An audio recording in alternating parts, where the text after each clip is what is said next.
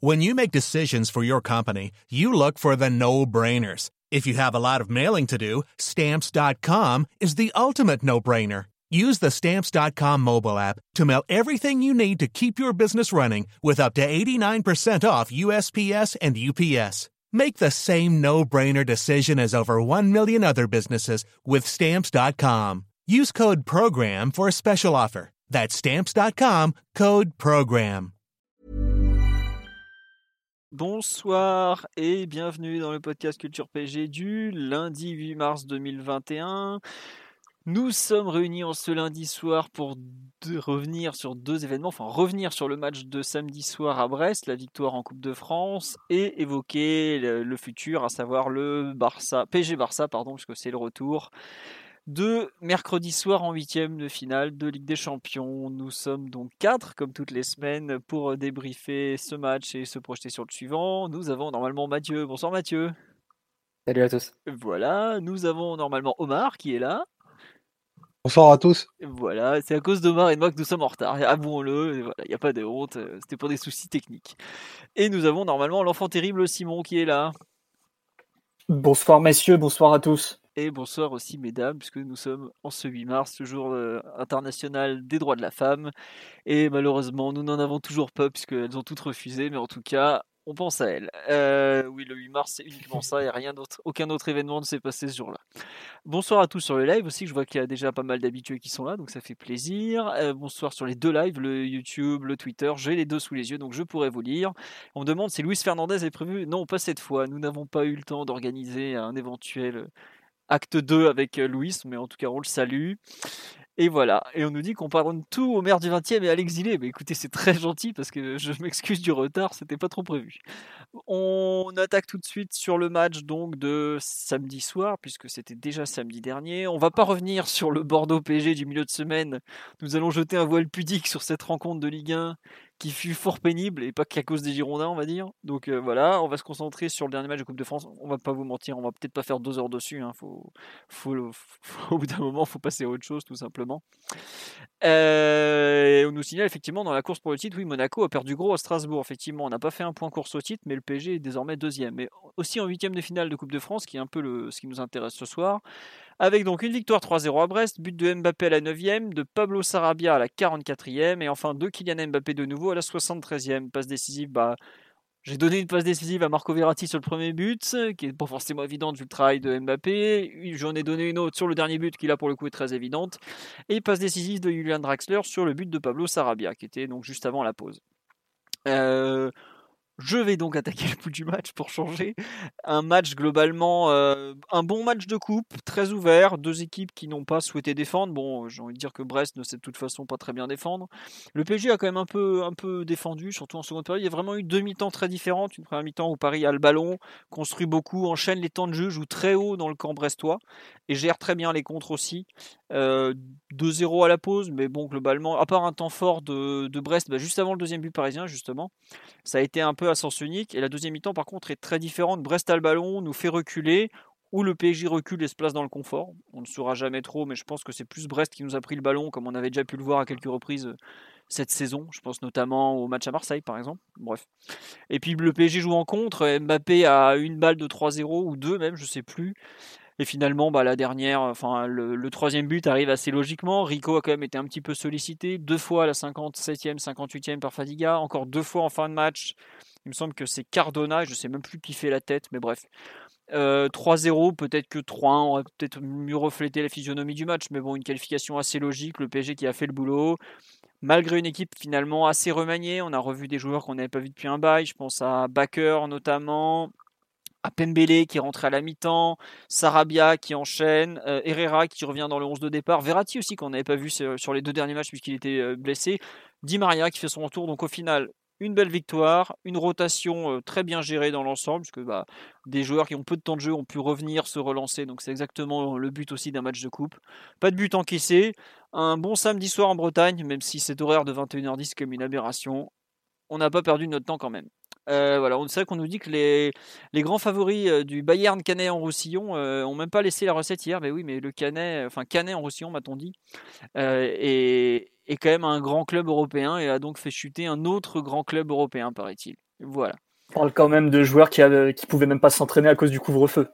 Enfin, bon. on avait oublié ce, Et le tirage Coupe de France est ce soir à 23h après euh, le l'alléchant Nice-Monaco ou Monaco-Nice. Non, c'est Nice-Monaco qui est le dernier match des 16e de finale. Voilà. Je, je bon, on, le verra peut-être en direct si on, si on est un peu trop lent.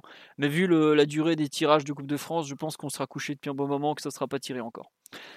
Euh, avant de donner la parole à Mathieu pour compléter ce bout du match où je parle énormément, je m'excuse. On me dit ce live retiendra la qualification une assez bonne qualité offensive malgré une légère fébrilité derrière. On a concédé pas mal d'occasions en seconde période. Bah, ça correspond à ce que je disais, effectivement, les quatre arrêts de, de Sergio Rico dans les buts. Mathieu, ton ressenti sur le match euh... D'abord très déçu du résultat, hein, puisque l'objectif était de se faire éliminer et oh d'arriver le calendrier. tu es honteux, monsieur Martinelli. Bon, à part ça. Plus sérieusement, je vais abonder dans ton sens. C'est que la première mi-temps était assez satisfaisante. Je pense que le, retour de, joueurs majeurs entre le milieu et, l'attaque n'y est pas étranger. D'ailleurs, ça a été un peu le miroir inversé du match face à Bordeaux. C'est à Bordeaux, on avait plus ou moins la défense avec des joueurs de l'équipe type et un milieu et une attaque qui était qui était qui justement manquait de cadre et de joueurs de, du 11 traditionnel. Là, c'était un peu l'inverse. On retrouvait Verratti, et Paredes, Mbappé qui sont qui sont des joueurs titulaires indiscutables entre le milieu et, l'attaque, alors que cette fois c'est la défense qui a tourné, notamment avec une charnière qui, qui peut-être débutait, je sais pas, peut-être qu'ils ont déjà joué sous Tourelle ensemble, Danilo et, Diallo à vérifier. À Nantes. En tout cas, à Nantes, je suis sûr qu'ils jouent ensemble. Euh, quand on gagne 3-0 en faisant un match, ah, ça, c'est certain. Et je me demande s'il n'y a pas un autre match aussi dans cette période-là, euh, vers novembre. Je me demande s'ils n'ont pas joué ensemble le match aller contre Dijon aussi. Je vais vérifier, je, je te dis ça tout de suite. Vas-y, je te laisse continuer.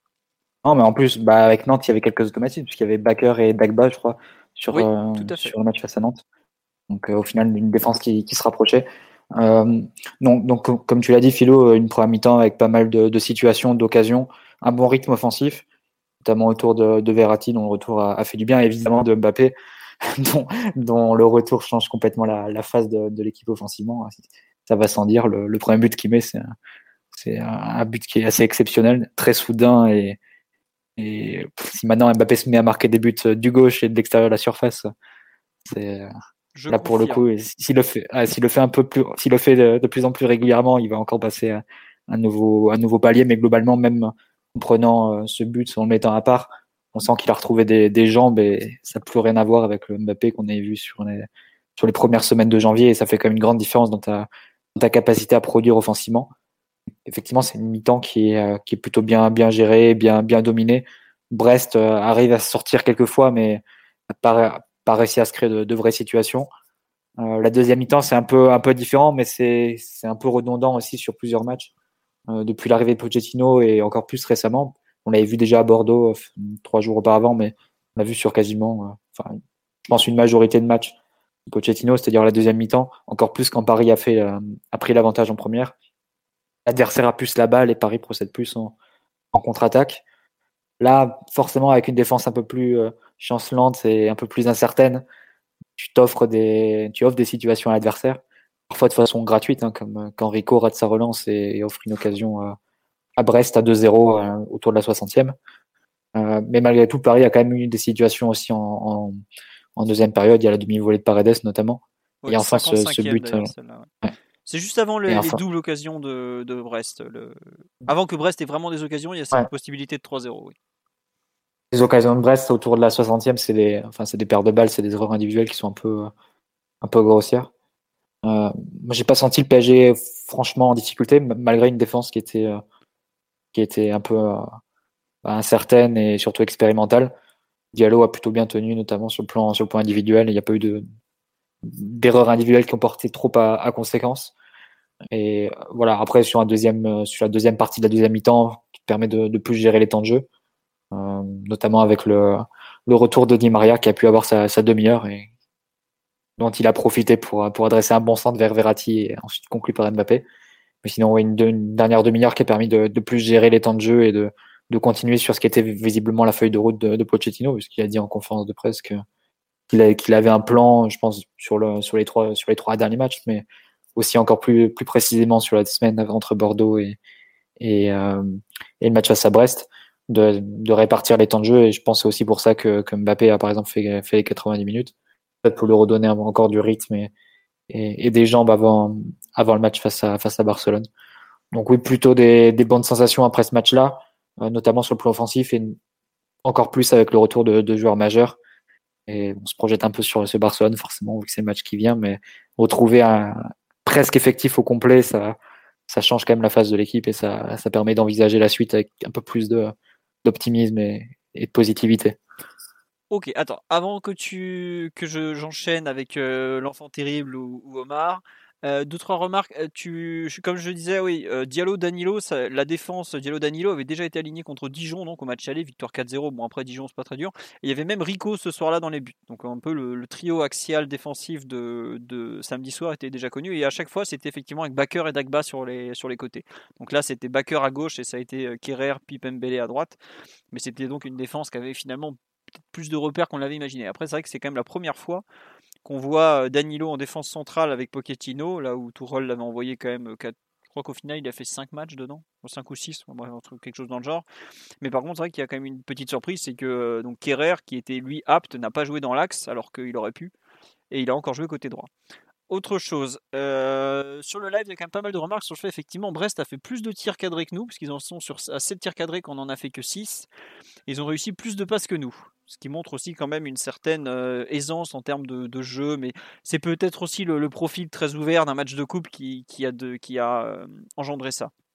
Il me semble que la possession est partagée hein, sur l'ensemble du match. La première mi-temps est pour Paris et la deuxième est pour Brest dans les proportions assez, assez similaires. Ce qui correspond. Bah, ça fait du 51-49. Euh, un truc qui me paraissait important au moment de, de débriefer ce match, c'est que justement, ça ne proposait pas forcément le type de rencontre que tu croises en 16e de Coupe de France. C'est-à-dire que tu joues pas un bloc bas avec 10 euh, boulangers qui jouent leur vie. Euh, tu joues pas dans un bourbier, tu joues pas dans des tranchées, tu joues sur une belle pelouse. Euh, tu te fais pas découper sur tous les duels et, globalement, Brest a proposé une, assez jolie opposition. Et vu le contexte compétitif, vu le tour de Coupe de France qu'on jouait, c'était plutôt inespéré pour le coup et ça a proposé un match très intéressant.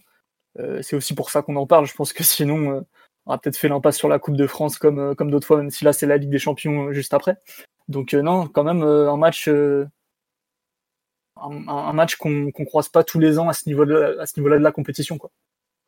Ouais, non, non mais t'as raison de le signaler. Puis globalement, Brest est une équipe joueuse et a fait honneur un peu à son, à son statut parce que ils ont rien à perdre. Il y a 2-0 à la mi-temps, autant y aller à fond, quoi. Mais euh, moi, j'ai été pour un match de Coupe de France, même sur un, pour un match français, j'ai été surpris du rythme en général. Je sais pas ce que vous en êtes trouvé. Je trouve que c'était un match où il y avait vraiment du rythme. la première mi-temps notamment, euh, beaucoup plus même rythmé que, allez, je sais pas, genre 80% des matchs que le PSG joue en Ligue 1, quoi. À part les, en gros, quand on joue les 4 ou 5 gros, euh, enfin gros, on s'entend. Hein.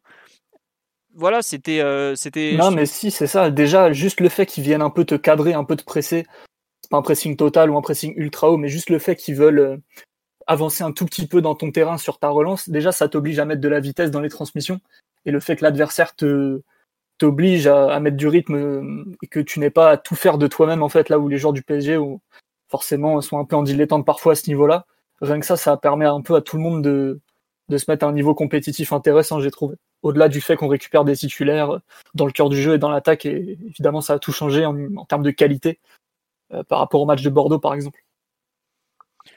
Ouais, non, non, mais c'est vrai qu'en termes de rythme, par rapport à Bordeaux PSG, qui avait été un match qui en manquait un peu et qui était très un peu sur demi-terrain, enfin, on va pas en refaire, mais c'était un peu chiant quand même, faut le dire. C'est vrai que Brest propose quelque chose de vivant, tout du moins. Euh, Simon, sur l'analyse collective, on nous dit Brest était un bon sparring partner. Oh, je pense qu'ils méritent plus que le terme de sparring partner. Ils ont joué leur jeu jusqu'au bout. Est-ce que euh, c'est. Je sais pas, Simon euh, ou Omar, sur un peu le, la lecture du match, euh, match avec un sparring partner ou match juste de coupe euh, très ouvert parce que c'est, bah, y a, globalement, ça sert à rien d'essayer d'attraper un point quoi.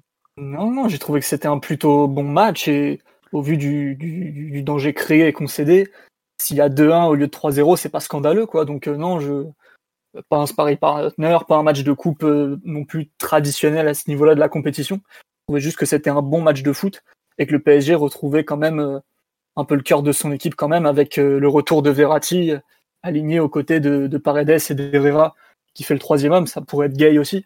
mais c'est un peu vraiment l'identité de l'équipe depuis que Neymar a sauté pour cause de blessure il y a trois semaines. Donc le fait de revoir un vrai PSG entre guillemets et pas un bricolage où de toute façon, même avec la meilleure volonté du monde, t'as un peu de mal à mettre de la qualité dans le jeu. Et alors même que qu'on attend mieux en fait. C'est-à-dire qu'il y a des matchs où il manque beaucoup de joueurs et on n'est pas toujours très indulgent sur les performances de l'équipe. Il faut dire que quand euh, un de tes trois meilleurs joueurs de, champ, de, champ revient dans le 11, ça change la face de l'équipe et le retour de Verratti associé aux côtés de Paredes, c'est vraiment à mon avis l'identité de l'équipe à l'heure actuelle sur les matchs les plus importants et ça a permis de revoir un peu euh, cette association-là, cette technique au milieu de terrain. Et c'est un peu, ça n'a pas défini tout ton plan de jeu, mais presque. C'est-à-dire que pour le coup, euh, Sarabia et Draxler étaient peut-être un peu plus discrets dans le jeu. Euh, il y a peut-être eu un peu moins de recherche de la profondeur que d'habitude aussi, avec forcément des profils très limitants sur les côtés. Parce que quand tu mets Bakker et, et, et, l'ami Kerrer, c'est pas pareil que, que Kurzawa et, et Florenzi, voire même Dagba. Donc non, ça a été vraiment un match très défini par les profils que tu alignais dans ton 11 et, et, on a senti aussi pas mal de liberté pour les joueurs. C'est quelque chose dont Verratti parlait dans le formidable DC Paris sorti tout récemment, où il signalait le, la liberté qu'il avait le droit de prendre sur le terrain et les zones qu'il était en capacité d'occuper sous Pochettino à comprendre qu'avant avec Tourelle, il, était un peu plus restreint dans son rôle et dans ses zones. Donc non, vraiment un match où, tes joueurs décident un peu de ce qui se passe sur le terrain et, ça a plutôt payé vu qu'au final, euh, la prestation est plutôt aboutie. J'ai trouvé pas tout le temps que Brest s'est bien débrouillé. Ils ont montré une belle opposition et en deuxième mi-temps, ils ont même euh, été capables de, te secouer pas mal. Mais ça, aussi à, ça a aussi à voir avec l'animation défensive du PSG. Quand tu alignes Danilo, euh, qui est pas un, excellent défenseur central et qui a pas une capacité à jouer haute qui est extraordinaire, le PSG a joué assez bas. Euh, ça dès la première mi-temps, mais en première mi-temps, le Brest était moins en mode révolte et a joué le tout pour le tout. Donc euh, en deuxième mi-temps, ça a fait que le PSG a joué assez bas, a dû subir un peu des vagues, il y a eu des occasions, il y a eu aussi des erreurs de, notre part. Mais Danilo définit un peu ton animation défensive sur toute la rencontre. Et normalement, face au Barça, tu devrais jouer 10 ou 15 mètres plus haut, comme, comme au Camp Nou en réalité. Et je pense que Danilo a vraiment défini pas mal de choses dans l'équipe, même s'il fait un match très discret au final, euh, ni très brillant, ni catastrophique, chacun aura son avis. Mais collectivement, euh, à mon avis, ça a permis de. Enfin, ça, ça a défini pas mal de choses. Ouais, bah, c'est un peu la question quand on demande. Enfin, c'était un des débats sur le live c'est est-ce que euh, leur laisser le ballon en deuxième mi-temps, c'est une consigne ou pas? Mais enfin, t'en parles un peu, euh, mais pour moi c'est pas c'est pas du c'est pas une consigne, c'est un peu, je crois que c'est Diallo qui l'a un peu dit aussi euh, qu'on l'avait un peu qu'il leur, leur avait un peu pris. Et c'est vrai que le le PSG, est-ce qu'il n'était pas un peu entre deux eaux, à savoir sa volonté de, contrôler le ballon au milieu du terrain très haut comme il l'a fait en première mi-temps, ou justement ce que tu dis, à savoir Danilo qui parce qu'il n'est pas forcément très à l'aise, a peut-être tendance à reculer et à faire un peu euh, à changer ton plan de jeu parce que faire ta la possession dans ton camp, on sait que ça peut vite être dangereux. Je ne sais pas comment un peu l'interpréter ce, cette façon de voir les choses. Je sais pas si tu veux répondre, Simon, ou si on donne la parole à, Maître Omar. Non, je pense qu'on peut, on peut s'appuyer sur Omar sur ce genre de choses. Lui qui, qui coach tant d'équipes. Il en coach déjà une, c'est pas mal, hein, le pauvre. Omar, ton avis un peu sur ce, débat entre la possession, la ligne de, la, la ligne de défense, euh, l'impact un peu de, du, de Danilo, le défenseur central, sur, euh, sur la façon dont, dont ça a influencé le PSG Bon, ce serait, je pense, donner un trop gros rôle euh, dans cette rencontre à Danilo de te dire qu'il influe. Euh. c'est sûr qu'il a un impact sur la tenue de ta ligne défensive parce que tu vas pas jouer à 45 mètres avec lui. Ce serait, ce serait pas lui rendre service, mais je trouve pas que c'est la partie où il se met le plus, le plus en défaut et que ce soit le joueur qui dénote le plus de, de cet effectif-là dans ta ligne, dans ta ligne défensive pour le coup. Après, je pense que c'est dû notamment aux, projections brestoises euh, en, deuxième période, qui est quand même, euh, même si le, le, bah, le score, le, le score reflète, l'écart de qualité entre les deux équipes, mais c'est quand même une équipe qui a, qui a des idées, qui a un plan et qui sait, qui sait activer des choses des choses offensivement, notamment avec les incursions des, des, milieux. Donc il y avait des choses assez intéressantes à ce niveau-là. Et je pense que c'est surtout pour donner, pour raccourcir un petit peu les, les temps d'attaque brestois, brestois qu'on s'est mis un petit peu plus bas. Après, euh, en effet, euh, quand tu as un défenseur comme, comme Danilo qui, est, qui va être plus à l'aise dans, dans la surface et avec peu de distance à courir, c'est sûr que ça, ça a un impact. Mais je pense pas, très franchement, qu'on se soit dit, euh, tant bien même qu'on le protège, je pense pas que ce soit une volonté de se dire, bon, bah, parce qu'il y a Danilo, on, se met bas. C'est, un petit peu plus euh, nuancé, nuancé à mon avis. Mais en tout cas, euh, tout à l'heure, euh, il y a le terme sparring qui a été employé. Je pense pas que Brest soit une équipe de sparring. Les sparring partners en Coupe de France, on, a vu qui c'était. C'était pas les Brestois pour le coup. Et c'était plutôt, en tout cas de la semaine, c'était la rencontre la la plus intéressante puisque celle de mercredi était d'un d'un ennui absolument terrible. Ah, celle de mercredi, elle faisait pas rêver. Hein. Je, peux, vous le dire, on n'était pas sur la rencontre du siècle, ceux qui ne l'ont pas vu, qui ne faisaient pas partie des, des 600 000 valeureux à regarder Canal+. Et eh ben, vous, on va pas dire que vous avez bien fait parce que c'est un match du PSG qu'il faut tous les respecter, mais bon, quand même, c'était pas le plus sympa de la saison. Euh, c'était pas un grand spectacle de football, quoi. Ça, c'est ça, c'est sûr. Ah non. Euh, on nous dit pas une consigne, mais pas de panique non plus. Le fait de jouer, de voir le PSG jouer bas. Non, et puis même dans, dans l'équipe, euh, enfin depuis que Pochettino est arrivé, ça nous est régulièrement arrivé. Le fait que ça arrive, par exemple, un peu en début de deuxième mi-temps, parce que même si Brest n'a pas eu beaucoup d'occasions, le fait que ça arrive juste après la pause, par exemple, c'est un peu un grand classique de l'équipe. On sait qu'on a régulièrement des soucis à la reprise de la seconde mi-temps. Bon, est-ce que c'est un hasard que ça arrive là? Je ne suis pas certain, par exemple. Sur euh, l'aspect un peu, euh, tiens, nous parle, on va en parler maintenant en vitesse. Le joli match de Fadiga malgré l'erreur. Effectivement, c'est triste que le pauvre Fadiga se retrouve euh, bah, bien impliqué sur le premier but parce que c'est lui qui tente de dribbler et qui se fait chipper le ballon par Verratti sur la prise à deux. Après, je ne sais pas si on en parle autant, si c'est pas Mbappé derrière qui fait encore quelque chose d'exceptionnel dont, Mathieu a parlé. Mais euh, un petit mot sur le match de, Fadiga. Bah tiens, euh, Omar, je sais, on en a parlé pendant la rencontre. Qu'as-tu pensé de, de notre jeune milieu de terrain prêté à Brest, par exemple? Dans la globalité, c'est un match encourageant, je trouvais pour lui, euh, avec une mise en route un petit peu, un petit peu difficile. Euh, c'est une mise en route qui était, qui je pense était attendue et prévisible, parce que ben il est super engagé émotionnellement dans une rencontre comme celle-ci, face à son club formateur, face à je pense beaucoup de mecs qui avaient l'air de beaucoup beaucoup l'apprécier. Donc une, une forte volonté de, de prouver euh, qu'il a qu'il a le niveau dans un match en prime time pour lui, qui est peut-être le, premier de sa carrière. Donc la mise en route un peu un peu timorée, elle coûte cher. Il coûte cher ce ballon perdu à à 45 mètres de ses buts dans un match de Ligue 1 classique. Bon bah ça crée, aller dans le dans le pire des cas, une situation de tir. Euh, et, euh, et dans le dans le dans un cas un peu plus favorable, bah, tu as le ballon qui est récupéré par ton équipe. Sauf que là, quand tu donnes à Mbappé 45 mètres et son premier adversaire à 5 mètres de lui, bah c'est c'est un peu trop simple pour lui et il arrive à, à ponctuer une action qui est, qui est absolument absolument remarquable et, et qui montre la, la, la qualité des enfin de du moment du moment en tout cas que, que Mbappé est en train de traverser depuis depuis quelques semaines. Donc euh, hormis ça moi j'ai vraiment trouvé qu'il a fait un match intéressant avec le ballon euh, Fadiga. Une, une vraie belle capacité à déséquilibrer. C'est une euh, qualité très très importante, je trouve, pour un pour un milieu relayeur comme, lui qui qui va pas exister énormément dans la surface, je trouve, mais qui a plutôt une zone une zone d'activité dans les dans les 30 mètres qui est assez dense, euh, aussi bien par la conduite que par des dribbles courts.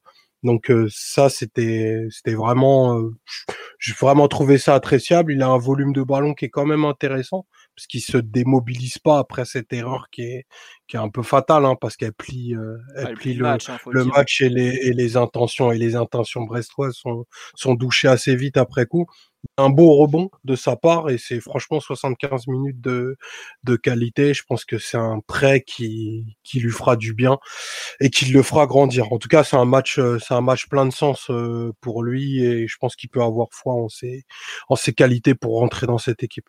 Ouais, juste pour compléter sur Fadiga, ce qui est très intéressant, c'est que Dalaglio avait dit avant le match, Daloglio, pardon, n'écorchons pas son nom, déjà que l'apostrophe est dur à placer, hein, je peux vous le dire, il y a eu beaucoup de, coquilles sur son nom ce week-end.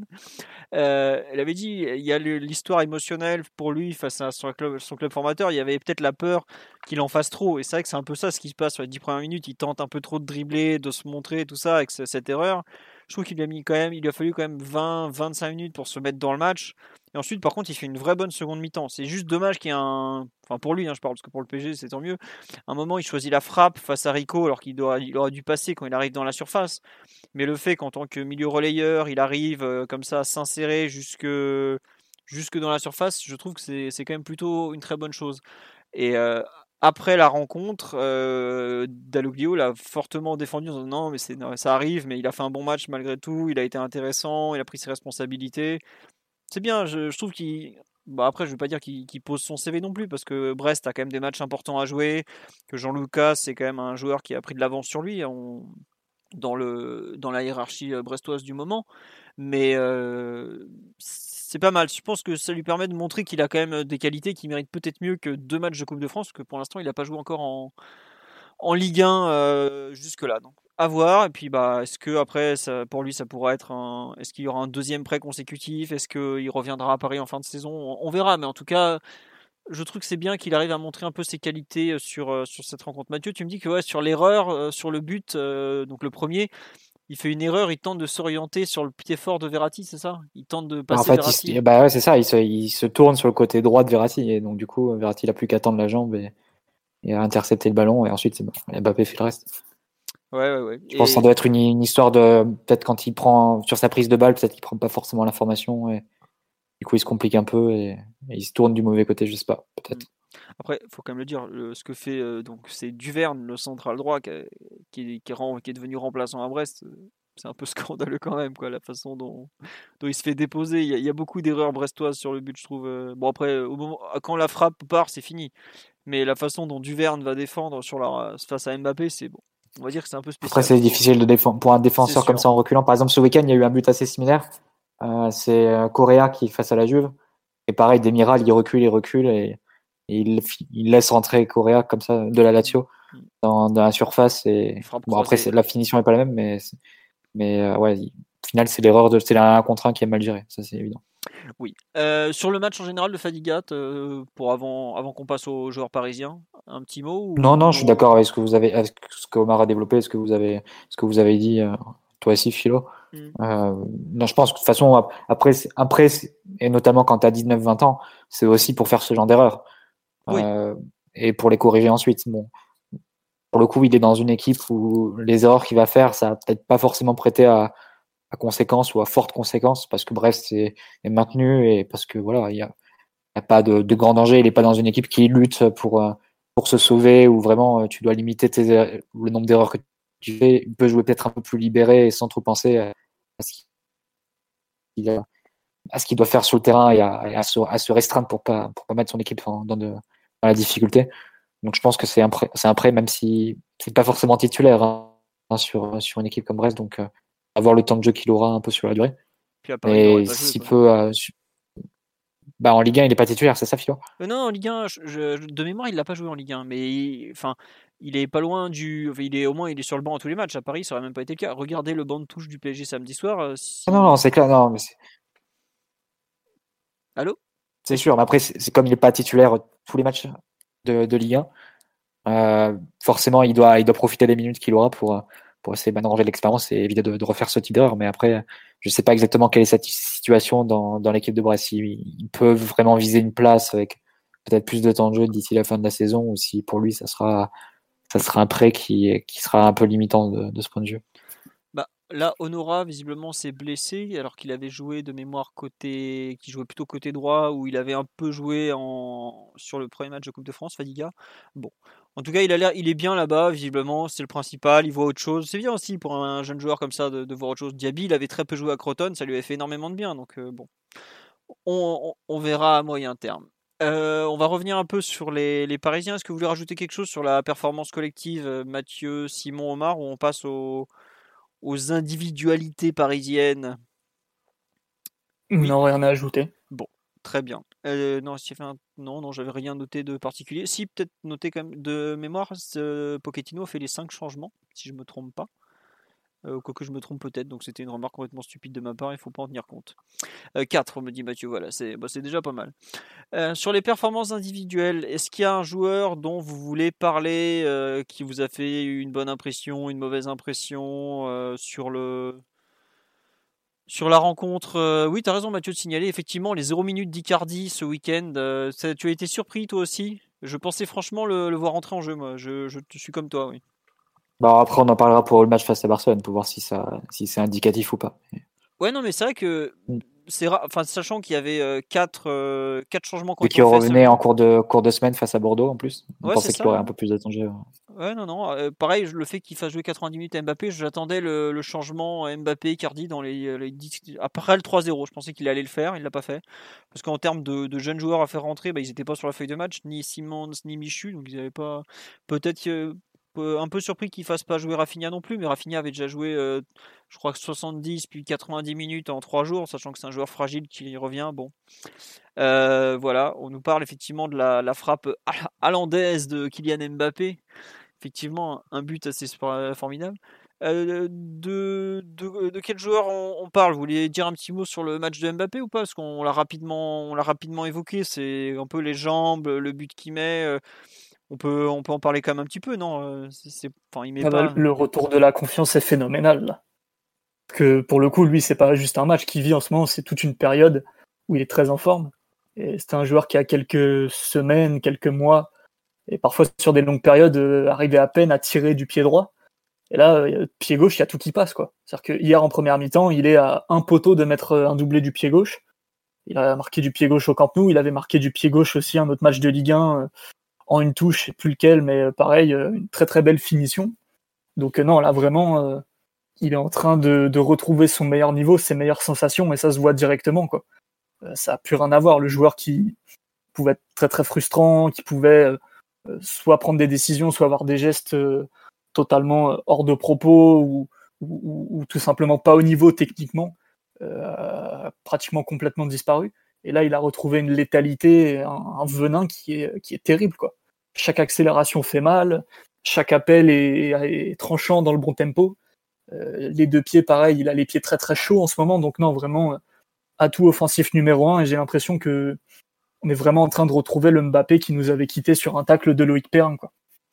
Ouais, non, euh, tu as raison. Et ça, on me signale sur live aussi qu'il a marqué à Marseille pied gauche aussi.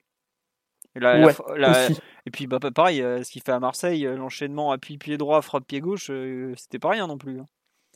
Mais c'est tu, enfin, je sais pas, Omar, grand habitué des grands spécialistes des courses, de, l'état de forme de, Mbappé, tu, rejoins notre ami Simon sur le, comment, comment sont les appuis? Comment sont les appuis, mon cher Omar? Excellent, les foulées, les foulées sont, sont bonnes, l'alignement segmentaire est parfait. On est en face d'un joueur qui a quelques qualités.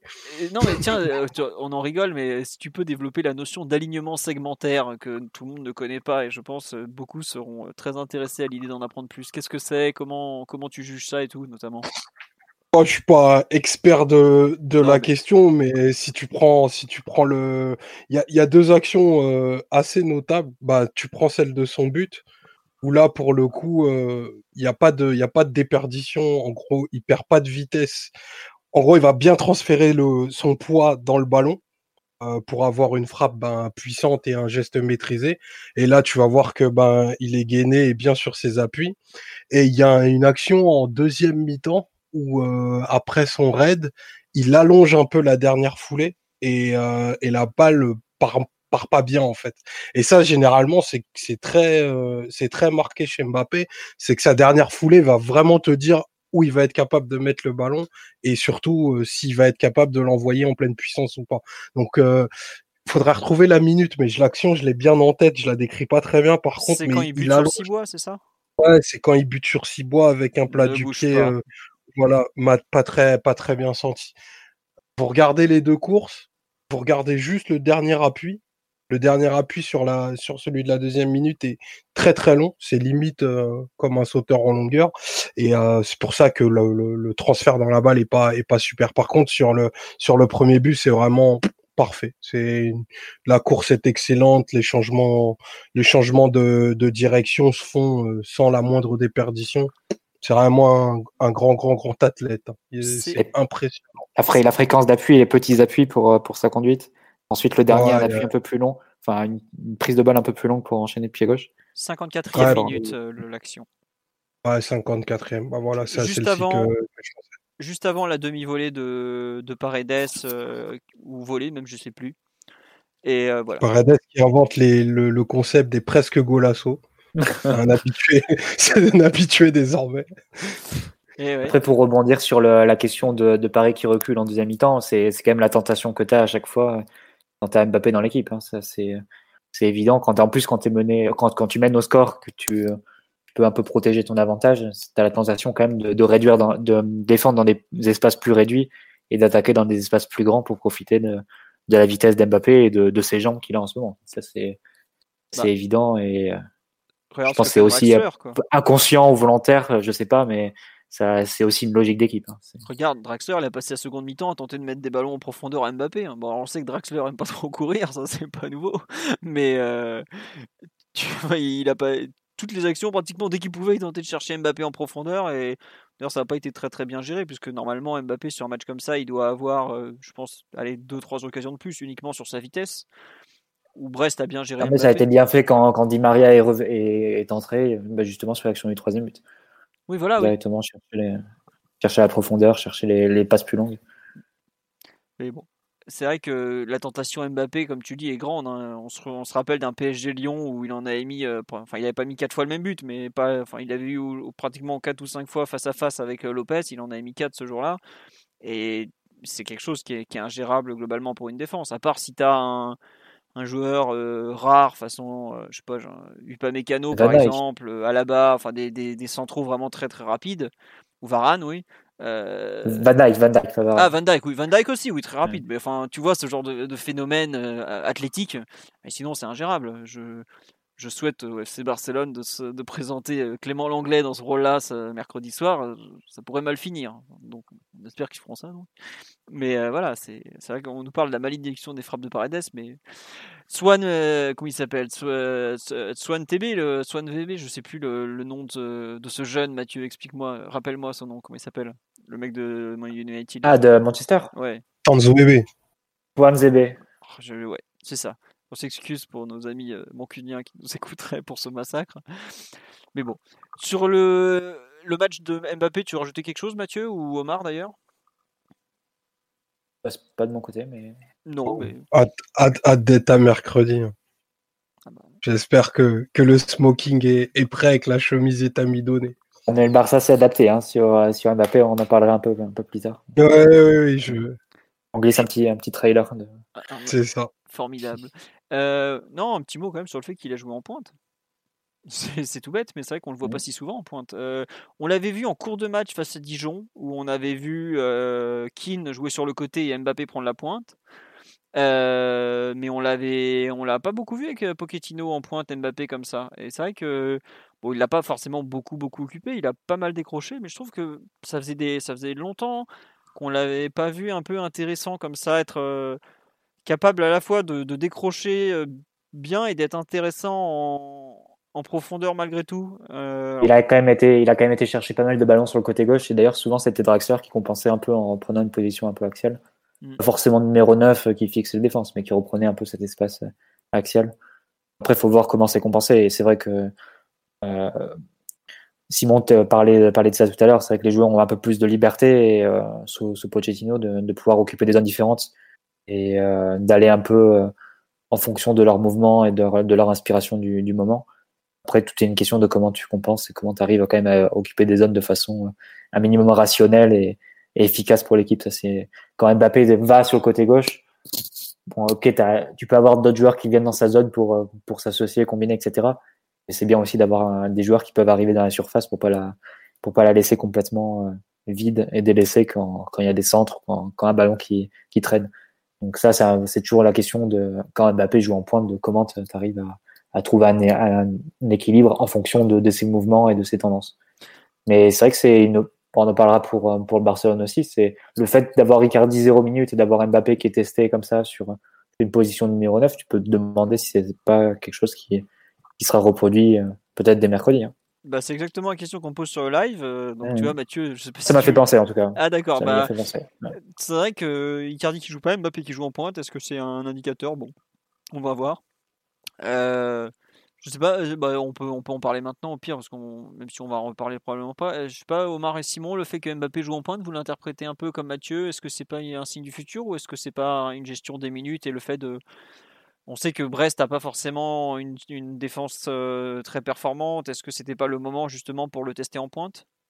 Mmh, Je pense que c'est très anecdotique, perso. Je le vois pas, pas non plus comme mettre Danilo en défense, par exemple, mais pas loin, quoi. C'est-à-dire qu'il te fallait un attaquant performant dans pas mal de contextes, pas tous, même Mbappé peut l'être. Donc non, je pense que ce rôle de neuf libre qui part un peu comme ça côté gauche à la Thierry Henry lui lui allait bien dans le contexte de Brest. Après, est-ce que ça remet en cause la participation d'Icardi au coup d'envoi au match de, de mercredi soir? Je crois pas. Est-ce que c'est le meilleur poste de Mbappé Je suis pas sûr non plus. Donc non, moi je le vois plus comme euh, comme une nécessité d'un soir et, et quelque chose qui va pas forcément au-delà de ça. En tout cas, je n'ai pas l'impression. D'accord. Bon. Euh, Omar, tu as un, autre avis ou tu te, tu te fies à l'avis de l'enfant terrible? Je saurais pas te dire, mais je pense que l'option de Mathieu n'est pas à négliger. D'accord. Tu... Je dis pas que c'est quelque chose qu'il fera forcément, mais c'est une, ça m'y a, fait penser. Après, je sais pas euh, sur le match, ça voudrait dire que tu fais jouer un autre joueur en allié gauche? Mm. probablement soit Sarabia, soit, soit Draxler. Ce serait plutôt Draxler, hein, vu les derniers. Ouais, Draxler, a priori, si, si, tu, tu, pars sur le côté gauche. Je sais pas, il faudrait voir. On aura la réponse euh, après. Il y a peut-être toi aussi euh, C'est peut-être aussi une façon comment dirais-je Non, non, je euh, je suis pas dans une campagne anti-Mbappé en neuf. Non, non, pas, pas, du tout. Alors là, vraiment, en neuf, sur le côté, tant qu'il joue, je trouve. J'ai même trouvé son match. Autant j'étais pas fan du tout de Mbappé en neuf avant, autant je trouve qu'il fait un bon match samedi. Mais je, je me demande aussi à quel point c'est pas peut-être euh, le fait que Icardi ait pas joué, notamment, c'est pas une sanction par rapport à son match à Bordeaux où il avait quand même été euh, une nouvelle fois assez scandaleux. Quoi. On parle de l'état de forme d'Icardi, voilà. Il était peut-être très juste à, Bordeaux. Je crois qu'il avait une séance collective et, pas plus. Donc, euh, non, attends, je sais pas dans. Il en avait 3, 3 4. Mais c'est vrai que je suis d'accord qu'il était bon. On, verra, mais il y a eu des choix qui sont un peu. Tu vois, on s'interroge tout à l'heure avec Mathieu, par exemple, les 90 minutes d'Icardi. Il joue 90 minutes le mercredi et puis le 0 le samedi. Mbappé, là, d'un coup, qui joue 90 minutes en pointe, qui est quand même euh, le poste où, où Icardi est tout seul en ce moment, parce que Keane est forfait Covid. Donc, euh, je sais pas, c'est vrai qu'il y a quelques indices qui, enfin, peut-être pas d'indices, mais quelques, quelques choix qui ont été faits qui peuvent euh, être lus d'une façon particulière et pas seulement comme des choix de, de l'instant par rapport au, match précédent où Mbappé n'avait pas joué puisqu'il était suspendu ou par rapport au fait que mmh. Icardi est peut-être pas très bien. Mais...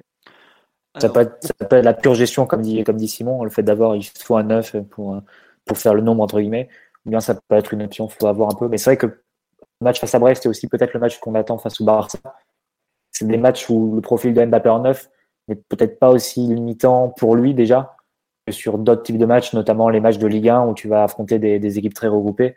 Où là, pour le coup, Mbappé, quand tu le fais jouer seul en pointe, il va avoir beaucoup, beaucoup de difficultés. Seul dans la nasse, à trouver des espaces. Il va vouloir vraiment soit décrocher, soit dézoner. Ça entraîne des conséquences ensuite pour l'équipe pour, pour compenser, mais il va avoir beaucoup de mal à, faire ce travail de haut but, de, friction même avec les, défenseurs et d'attendre même son tour d'être patient pour pas toucher les ballons et d'attendre euh, en étant à la réception des centres et des ballons qui traînent dans la surface. C'est quelque chose qui va faire beaucoup moins, beaucoup moins bien. C'est quelque chose euh, autour de, de, laquelle il n'est pas vraiment à l'aise hein, sur des matchs euh, face à des blocs regroupés. Donc là, peut-être que le scénario face à Brest, malgré tout, tu t'attendais à une équipe qui joue plus ouvert. Et le scénario que tu peux attendre face, au, face à un Barça qui doit remonter, ça peut peut-être étayer l'option d'un Mbappé en neuf. Mais après, je sais pas. Toutes les options sont possibles. Et... Ça peut être une option. Si ça se trouve, ça sera Icardi. Non, mais ça peut oui, en cours de match. Voilà. Évident, Tu sais, par exemple, tu joues. Es, ah, quand, Neymar, quand Neymar rentrera, c'est évident. Voilà. Par exemple, tu, tu es, es, en cours de match, tu dois donner le côté gauche à Neymar, bah tu, tu, plutôt que de sortir Mbappé, tu sors Icardi, tu te retrouves avec euh, Neymar côté gauche. Euh, bon, alors certes, il défendra peut-être pas beaucoup parce qu'il a pas grand chose dans les jambes en ce moment, mais tu te retrouves avec une menace comme Mbappé en pointe, euh, c'est pas rien par exemple. C'est plutôt sympa face à une équipe qui devra possiblement attaquer pour revenir au score ou, tenter justement de, creuser l'écart, c'est quand même quelque chose de, sympathique, on va dire. Euh, dans les choix comme ça un peu qu'on peut interpréter comme liés au match ou liés à, PSG Barça, on nous demande sur le live, et je, pense que c'est pareil, c'est une vraie question, un peu la, question de la titularisation d'Ander Herrera. Est-ce que c'était une façon de travailler le milieu de terrain Paredes, Herrera, Verratti ou est-ce que c'est juste que Gay avait joué 90 minutes à Bordeaux, donc c'était un peu autour de Herrera de jouer Est-ce que Gay avait aussi joué à. Non, il n'avait pas joué à Dijon Gay, il était remplaçant, je me souviens plus. Euh, non, non, il était remplaçant à Dijon Gay de mémoire, parce qu'il entre en jeu. Euh, bref. Comment vous interprétez un peu ce choix de Herrera euh, plutôt que, que Gay? Pareil, l'envie de voir le trio ensemble, puisque bah, c'était le trio de la deuxième mi-temps contre Barcelone. Je sais pas comment. J'avoue que j'ai pas du tout. J'avais pas pensé à ça, mais ça peut s'entendre. Qui veut en, parler, puis même plus globalement du match de Herrera par rapport aux deux autres? Ah, Je pense que ce milieu sera reconduit du coup. Toi, tu vois ça comme la suite de, enfin la suite probable du, enfin, la préparation de, de, PSG Barça par contre, ouais. Ouais, ouais, ouais, je pense que c'est le milieu de la troisième mi-temps contre, contre le Barça, du coup. C'est, c'est celui qui te, qui te donne peut-être le, le, plus de garantie en termes de, en termes de performance des, des uns et des autres, parce que Gay a eu, a eu des moments, enfin, a eu quelques creux, quelques bonnes performances aussi, donc c'est, il est, il est assez peu lisible au moment où tu vas l'aligner. Donc je pense que Herrera, euh, Herrera te, donne peu, mais il te donne assurément. Donc je crois qu'il assure pour le coup sa, sa place dans le 11 euh, au travers la rentrée qu'il a fait en seconde période au, au Camp qui est, qui est une, entrée, une entrée correcte dans laquelle il a, il a pu boucher quelques trous et faire, et faire des choses intéressantes. Donc je pense que le milieu, le milieu qui était aligné euh, contre Brest sera celui qu'on, que l'on verra mercredi. D'accord, c'est ouais. Et le match euh, d'Herrera ce, ce, samedi, T'en as pensé quoi? Un peu, un peu du RRA pur jus, quoi. Pas, pas beaucoup, de, enfin, beaucoup de travail pour les autres, pas énormément de personnalité, un peu le match habituel. Quoi. Bah, euh, pas énormément de personnalité, il a mis un petit point absolument extraordinaire. Hein. C'est vrai. il, se prend les, il, se prend les, il se prend les pieds dans le tapis derrière parce que je pense que lui-même se n'imaginait pas qu'elle passerait, mais c'est un geste à la Riquelme. Hein. Donc euh, rien que pour ça, je, je, je, le remercie pour ce moment. Ah, c'est vrai que ça va appeler le, le, petit pont de le cagno de, de Riquelme. Je sais plus sur qui c'était. Euh, euh, ouais, j'ai... Sur IFS, exact. Il y a sur Ouais, exact, ouais, exact. Ouais, c'est le premier truc auquel j'ai pensé. Euh, franchement, fabuleux geste du Bravander. Ah mais, enfin honnêtement, pour un joueur qui est comme lui, c'est pas méchant, mais aussi scolaire, aussi appliqué en général, avoir cette inspiration à cet endroit du terrain, qu'est-ce qui lui arrive C'est incroyable ce geste. Tu as raison de le souligner, Omar, j'avais zappé déjà, mais un petit pont comme ça, en pleine surface. Déjà, il y va pas beaucoup dans la surface adverse, mais le geste, là, il est réussi et tout. Après, comme tu dis, il est lui-même un peu surpris, mais un, très grand geste d'Ander Herrera, franchement. c'est bien de savoir qu'il est capable de faire ça maintenant. Bon, ça serait cool qu'il le fasse. Pochettino encourage et salue la créativité de ses joueurs, à mon avis. Mmh. Ah, ça m'étonnerait pas. Est-ce que, est -ce que tu voudrais dire qu'il débride certains joueurs? C'est peut-être le cas. Euh, en une semaine, je viens de voir Gay jouer comme Luka Modric euh, pendant 60 minutes à Bordeaux. Je viens de voir Herrera qui se transforme en Riquelme pendant 10 secondes. Euh, moi, je me dis qu'il se passe des choses. Une seconde, parce que Riquelme, il aurait pas marché sur le ballon après, Simon. C'est sûr. Calme-toi. Ouais, mais il avait fait des bonnes passes du pied gauche avant le match de Bordeaux, là, à Dijon, je crois. Ah, mais Riquelme, on l'a déjà en sentinelle devant la défense, donc contamine un peu, il contamine un peu euh, euh, tous ses coéquipiers, c'est pour ça. Et sinon, euh, sur le, le, choix de mettre un peu Ander Herrera comme ça à, à, Brest, vous, vous rejoignez Omar sur le fait que ce sera le, le milieu qui débutera contre le Barça peut-être? C'est possible. De toute façon, ils sont tellement interchangeables dans ce genre de mission. Herrera et Gay, bien que leur profil de, de jeu soit pas les mêmes. Gay est plus défensif, Herrera un peu plus à tout faire mais en réalité, le rôle qu'ils occupent lorsque Verratti et Paredes sont titulaires, c'est vraiment exactement le même de compensation, d'aide, d'assistance, euh, d'être un peu au four et au moulin, et tant qu'ils font pas trop de bêtises, on est content. Donc euh, je pense que, en plus, le, fait que Gay ait plutôt très mal géré euh, une partie de sa première mi-temps au Camp Nou et qu'il était sorti à la mi-temps, va peut-être en faveur de, de ce brave Juan Roman Herrera. Ce que tu peux, ce que tu peux remarquer, c'est que sur la semaine, on a eu deux milieux de terrain, enfin six joueurs utilisés au milieu de terrain et deux trios complètement différents. On a eu Danilo, Gay, Rafinha le premier et Herrera, Verratti, Paredes qui ressemble plus à, quelque chose de du milieu type, on va dire, avec la place en balance entre Herrera et Gay. Mais comme Gay était avec les deux remplaçants fixes que sont Danilo et Rafinha, et Herrera était avec les deux titulaires fixes que sont Paredes et Verratti, peut-être que tu penches peut-être plus sur cette, cette dernière option dans l'optique de, une préparation face au Barça. Euh, après, si tu dois te baser sur le, match aller, effectivement, Herrera était meilleur que, que Gay, j'ai trouvé.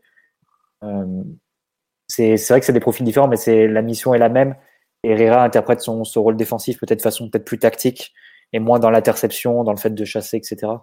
Euh, que, Gay, il va être plus dans, les compensations, dans le fait de, tenir sa zone, de pas ouvrir des portes. Et je pense qu'il c'est un travail qu'il fait plutôt bien et qu'il a fait extrêmement bien lors du lors du Final Eight, avec des performances comme de, de haute volée, j'ai trouvé face à face à Leipzig, face au Bayern, non même face au Bayern, hein, même en finale. sur le plan sur le plan défensif, hein, j'entends évidemment parce qu'après la suite c'est plus compliqué. Même si sur le match face au Bayern, il avait aussi donné deux passes décisives qui ou qui auraient dû être décisives. Mais non, c'est un match, c'est un duo qui est en balance. Hein. et Gay, forcément, les niveaux sont assez proches. Gay a fait un excellent match face à Bordeaux, vraiment. Mm. Mais est-ce que est-ce que c'est reproduisible? Est-ce que c'était pas une surchauffe totale? Euh, Donc c'est un match qui, qui, est complètement décorrélé de, des performances qu'il a de, depuis depuis un moment. Tu peux te tu peux te poser la question. Mais c'est vrai que peut-être sur un match face au, face au Barça, moi j'aurais tendance plus à mettre Herrera, Herrera à titre personnel. D'accord. Et euh, qu'est-ce que je veux dire? Tu. Le, je sais bien, c'est que pour vous, c'est Herrera ou Gay. Il n'y a pas de, Bon, pauvre Danilo, je crois que le fait qu'il joue en défense centrale. Danilo Paredes, tu veux revoir? Non, non, mais c'est une question qu'on peut. Enfin, pas Danilo. Par... Ah oui, c'est vrai que Danilo Paredes à Lorient, ça avait été compliqué. Non, mais on a vraiment l'impression que la hiérarchie s'est un peu éclaircie ces derniers temps. Savoir, bah, en 1, forcément, euh, Verratti, un bis pratiquement Paredes. Et ensuite, pour le rôle de troisième joueur, aujourd'hui, ça joue entre Gay et Herrera. Et un peu encore en dessous, tu as Rafinha, mais qui est plus euh, en rôle de Verratti bis, qui peut pas. on a l'impression qu'il peut pas compléter les deux autres, quoi. C'est ça, mais en fait, plus qu'une hiérarchie, pardon, c'est euh, presque des paires en fait. Tu as le rôle d'un numéro 6 qui va être soit Danilo, soit Paredes, le rôle d'un 6-8 euh, à volume entre guillemets qui va être soit Gay, soit Herrera, et le rôle d'un joueur plus créatif euh, qui va jouer un peu plus haut, qui va être soit Verratti, soit, soit Rafinha. Je pense que tu, peux le voir un peu comme ça, la, construction du, milieu de terrain. Même si, si tu dois faire une hiérarchie ensuite, derrière les trois, enfin, tu as Verratti, Paredes, et ensuite Danilo, Herrera, Gay, se battent un peu pour, la place. Et quand il manque soit Verratti, soit Paredes, tu fais jouer soit, Dani, soit Herrera, soit Gay, enfin celui qui joue pas, plutôt que mettre Danilo et, et Rafinha. Donc c'est un, peu une double, une double lecture, à la fois la hiérarchie, mais aussi la, question des, des, profils et des trios qui peuvent, qui peuvent être alignés. En tout cas, tu, tu verras moins, je pense, Danilo Paredes ensemble, et tu verras sans doute pas Verratti et Rafinha souvent ensemble. Ouais. Non, on nous dit ça y est, est-ce réhabilité? Vous avez vite quand même. C'est pas qu'il est réhabilité, c'est qu'aujourd'hui le coach a l'air de le tenir en haute estime, et donc il faut il faut il faut accepter ce, cette un peu cet état de fait, quoi. C'est tout. C'est pas, c'est pas juste qu'on qu le tient spécialement en haute estime. Peut-être qu'on préférerait d'autres choix, mais aujourd'hui, déjà, ces choix, c'est pas nous qui les faisons. Et donc, euh, on, s'adapte, quoi. Et, Draxler, effectivement, il y a plusieurs personnes qui parlent de Draxler, mais Draxler, aujourd'hui, il n'est pas rentré, à part à Barcelone, où il est rentré à la place de, de Verratti. sinon, aujourd'hui, c'est plutôt un milieu offensif de côté, ou ou ce genre de choses. On l'a plus vu en, en axial pratiquement euh, depuis, euh, bah, depuis le match aller contre Barcelone. Sinon, contre Nice ou Dijon. Si, Nice, mais non, Nice c'était avant, pardon. Il a plus joué aujourd'hui milieu offensif gauche, milieu offensif droit. Il est en concurrence avec Sarabia. Aujourd'hui, Draxler n'est pas en concurrence avec Verratti. Hein. Verratti, euh, bon, si on peut, est-ce qu'on peut dire que Verratti est en concurrence? Sûrement pas. Mais sur les, derniers matchs, c'est un joueur qui est plus offensif. Si on devait le catégoriser, je me mettrais plus dans la catégorie des, milieux offensifs attaquants que celle des, milieux axiaux, relayeurs, voire même défensifs. Donc c'est aussi pour ça qu'on ne le met pas dans cette discussion des, divers trios euh, axiaux de, Pochettino, même si on, peut parler de, de 2 plus 1 plutôt que de trio, puisqu'il y en a quand même souvent un qui est un cran plus haut que les deux autres. Voilà pourquoi on ne cite pas Draxler, ou j'ai vu passer aussi, voilà, Draxler, je ne sais plus qui était le nom qu'on m'avait donné, mais voilà. Euh, qu'est-ce que je voulais dire? Sur un peu le bon Herrera Moi, j'avoue que, enfin, on en reparlera plus tard, mais je suis peut-être pas aussi euh, emballé que vous. Bah bon, on me dit emballé ou sûr? Ouais, sûr, voilà. Si tu sais des choses. Euh. Non, non, non, non, non, non. ah non, pas du tout. Après, il y a peut-être un truc, moi, sur le papier, qui me ferait aller en faveur d'Herrera. C'est que le, Barça devrait, mine de rien, pendant une partie du match, sûrement la première demi-heure, jouer un peu le tout pour le tout, faire douter les Parisiens et, et instiller comme ça le, doute euh, dans la rencontre. Et si tu veux jouer des transitions à ce moment-là, je pense que Herrera est malgré tout un tout petit peu plus habilité que Gay euh, notamment techniquement ou, avec les deux pieds. Bon, c'est un peu un, combat d'infirme, hein, ce que je vous dis. Mais je pense que Herrera, malgré tout, a peut-être un coup d'œil ou, une personnalité un tout petit peu plus portée sur la transition que, que Gay qui, qui parfois euh, rend les ballons aussi vite qu'il les récupère.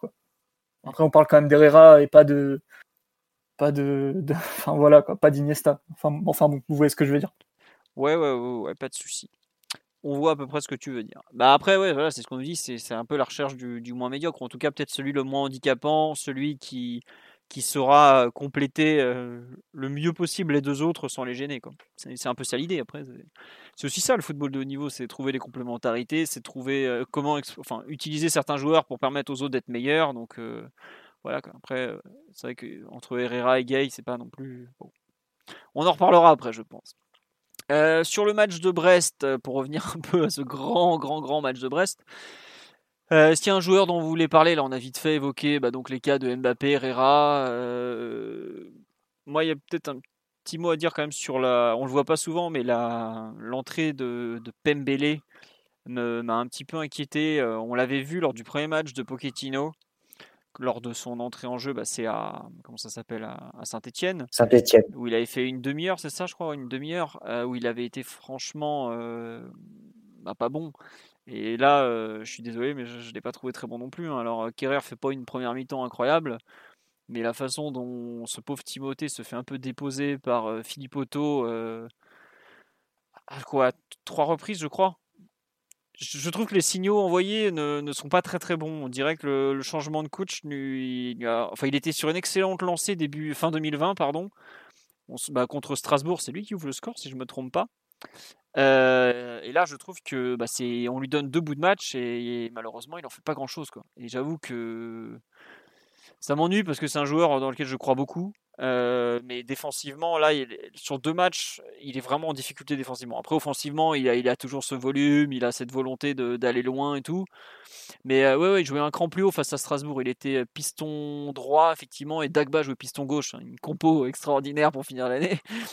Mais vraiment les entrées de Pembele là, je suis, euh, je m'inquiète un peu pour lui. Euh, après, c'est pas comme si Dagba faisait des très bons matchs. Hein. Il a été, euh, il a été très mauvais, enfin pas très mauvais, aussi très mauvais à, Bordeaux quelques jours plus tôt. Kerrer a pas été bien meilleur et Florenzi est blessé. Mais c'est vrai que ce match de Pembele me, me laisse perplexe parce que s'il avait bien l'opportunité de, gagner un peu du, du temps de jeu et bah, de, montrer un peu ses qualités, c'était là quoi. Et il en a pas fait grand chose. Après, c'est vrai que sur le live, on me rappelle qu'il a été affecté. Est-ce qu'il n'est pas affecté par son Covid?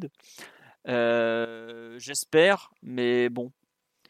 Enfin, quand je vois là, ça me paraît plus être des problèmes de placement défensif. Et j'avoue que malgré tout, euh, c'est pas le Covid, c'est le problème. C'est un peu la façon de gérer des duels. Et déjà à, Strasbourg, à saint ça avait été le problème. C'était vraiment sur la gestion d'un attaquant euh, qui arrive un peu dans son dos, qui va vers le but et tout ça. Bon. Je sais pas, Mathieu ou Omar, ce que vous en avez pensé, mais j'avoue que le. J'entends pas du tout Pembele, hein, parce que ça, on me dit Pembele, Dagba, il y a quand même pas grand chose à voir entre les deux. Ils ont quand même 4 ans d'écart. Hein. Faut, faut pas imaginer qu'il y, a 3 mois d'écart. Pembele, c'est un tout jeune joueur, il a 18 ans à peine. Mais je suis un peu, un peu déçu par euh, cette entrée-là. Je bon, je sais pas Omar ce que tu en as pensé ou Mathieu, euh, votre avis sur le cette mi-temps euh, pembélienne qu'on n'avait pas vu depuis euh, bah, ouais, deux mois, oui, deux mois pile. Je pense que ce jeune est beaucoup trop jeune pour être régulier. Voilà. D'accord. Donc. Ça ne paraît pas beaucoup plus compliqué beaucoup plus compliqué que ça. Et en plus, il faut pas débriefer, à mon avis, trop non plus, trop se projeter parce qu'il n'était pas titulaire en fait. Donc on peut même pas voir la rencontre, l'impact qu'il aurait eu, qu'il aurait pu avoir euh, en étant, en faisant partie du plan de jeu initial. Là, c'est une entrée dans un match où, étais à l'aise. Il a raté pas mal de choses, ça n'a pas été bon, mais après, euh, il a tellement peu de matchs en pro, il est tellement jeune, on peut pas, peut pas l'enterrer, on peut juste déplorer qu'il n'ait pas été très bon et qu'il n'ait pas été à son niveau surtout, quoi, c'est tout. C'est un joueur qui a une marge de progression sur le plan tactique, ça c'est évident. Et tu as parlé du placement défensif, c'est vrai que ça saute aux yeux. Euh, que ce soit sur le match euh, de samedi ou la, rentrée qu'il fait à Saint-Etienne, c'est un joueur qui a visiblement du mal à tenir la ligne de défense à 4 pour le moment, en tant que latéral. Donc euh, forcément, bah, ça passera par, par, le travail, par des entraînements, par, par de la vidéo, tout ce qu'on veut, hein, c'est évident. Mais pour le moment, c'est un joueur qui a du mal à, à, tenir cette ligne de défense à 4, ça c'est Ça se, voit clairement sur les minutes qu'il a eues sur en 2021 peut-être pour ça effectivement que Tourelle à la fin l'avait fait jouer soit central droit d'une défense à 3, soit piston droit effectivement à, Montpellier notamment, il avait joué les deux postes. C'est vrai que c'est marrant parce qu'il a quand même beaucoup joué dans une défense à 4 en, formation. Euh, il joue maintenant sur un côté euh, depuis euh, 3 ou 4 ans facile. Et là, bon, un peu, je suis un peu, j'étais un peu déçu effectivement de son match. Avec les U19, il était très bon, mais c'est vrai qu'il est plus connu pour être un excellent contre-attaquant qu'un formidable euh, défenseur, mais pourtant il a joué en défense centrale pendant des années. Avec euh, Kwasi notamment, il a fait une belle paire pendant longtemps. Euh, Omar, sur le tu veux pas en parler, tu préfères rester mesuré pour, pour protéger le, jeune Timothée? Bon, pas de Omar visiblement. On, va passer à autre chose alors on nous parle de Gérard Piquet, mais on s'en fout de Piquet, c'est pas, pas encore le, sujet. Bon, on a fait un petit tour sur Pembele. Est-ce que vous voulez parler? Non, Omar, on ne t'entendait plus, je suis désolé. Euh, ton micro est marqué euh, fermé, c'est pour ça, je ne sais pas ce qui s'est passé. Euh, bon. Je te laisse réparer tes soucis techniques, on va changer de joueur. On reparlera de Pembele quand il rejouera, c'est pas très grave. Est-ce que vous voulez. On a fait le tour sur PSG Brest, on passe à PSG Barça ou il y a un autre nom dont vous voulez parler? Mathieu, Simon notamment Verratti. Oui, vas-y, je t'en prie. Non, mais... juste pour signaler, juste pour signaler, il n'y a pas besoin de faire 10 minutes sur, non, de Verratti. Verratti et son acolyte, du coup. Ça me paraît être un formidable duo désormais. Non, mais alors là, on, est sur la propagande la plus totale. Il n'y a pas un début de. Euh, on vous laisse propagander des titis tous plus nuls les uns que les autres. On dit jamais rien. Laissez-nous. Mon Dieu. Tu... Il est vraiment honteux, ce mec. Simon, vous le droit de réponse à ta tirade philo il y a, il y a deux semaines. le bombardement de San Justo, euh, il y aura représailles. Voilà. Ah ben non, parce que tu vois, je l'ai allumé après Monaco où il avait fait un match scandaleux. Et bah, je trouve que samedi, il fait un vrai bon match, même défensivement, tu vois. Et ça, c'est un, un, match que je suis content de le voir faire. Parce que c'est pas souvent que défensivement, il est pas non plus. Bon, voilà. Mais. Euh, il fait pour moi, il fait un vrai match vraiment complet hein, euh, samedi. Et c'est pas, on sait il a raté la lucarne. Ouais, non, mais ça, ça frappe. On le sait. il va falloir la mettre un jour parce qu'on. le peuple s'impatiente, j'ai des comptes à rendre. Donc, euh, non, vraiment, euh, mm. il est presque golasso, ça suffit. quoi. Maintenant, il faut cadrer. non, mais tu, as raison, effectivement, du fait qu'il cadre pas souvent. On m'a dit, ouais, il en est à 182 tentatives de frappe pour toujours aucun but, puisque même à, c'est qu'à saint il y a deux ans où c'est Neymar qui la touche et la Ligue l'a accordé à Neymar. Euh. Oui, et il a touché plusieurs fois les poteaux ou frôlé les poteaux. Euh, enfin, toujours un truc qui va pas. Et, c'est dommage parce que euh, quand tu regardes ses stats qu'il avait en Italie ou, au Zénith, où il tirait un peu, un peu moins fort, enfin, pour le coup, il tirait plus, c'était des ballons plus fouettés à ras de terre, un peu pris de l'intérieur du pied. Et quand même beaucoup de force parce qu'il a une puissance au-dessus de la moyenne dans sa, dans sa frappe de balle. Mais là, maintenant, il envoie des grosses mines. Et même quand ça passe pas très loin, il manque toujours un truc. Et il faut vraiment euh, que ça se débloque, quoi. Parce que bon, c'est quand même dommage au PSG où tu as peu de frappeurs de d'avoir un frappeur qui, qui, a un petit peu de mal à régler la, la mire. Donc euh, bon, pourquoi pas mercredi. Ouais, non, mais c'est, enfin, c'est vrai que il est pas, c'est un des rares qui tire de loin au PSG. Mais c'est bon, tu as fait ton passage de propagande. non, plus sérieusement. Euh, non, Mathieu, tu voulais dire quoi sur Verratti? Il y a des gens qui t'attendent, euh, qui, veulent. Euh, je ne vais, pas épiloguer sur un match de Coupe de France face à, face à Brest, mais déjà il avait le brassard et ça, mmh. ça lui a fait plaisir visiblement. Mais il y a quand même deux, deux actions et deux passes qui sont, qui sont géniales à, à souligner. L'action du troisième but, évidemment, et puis l'action que, que nous salope Mbappé et qui empêche Mbappé d'avoir d'avoir un match parfait aussi, c'est contre l'orienté, ensuite la passe un, peu en profondeur sur le, sur le pied gauche de, Mbappé qui croise un peu trop sa frappe et, qui prend le poteau.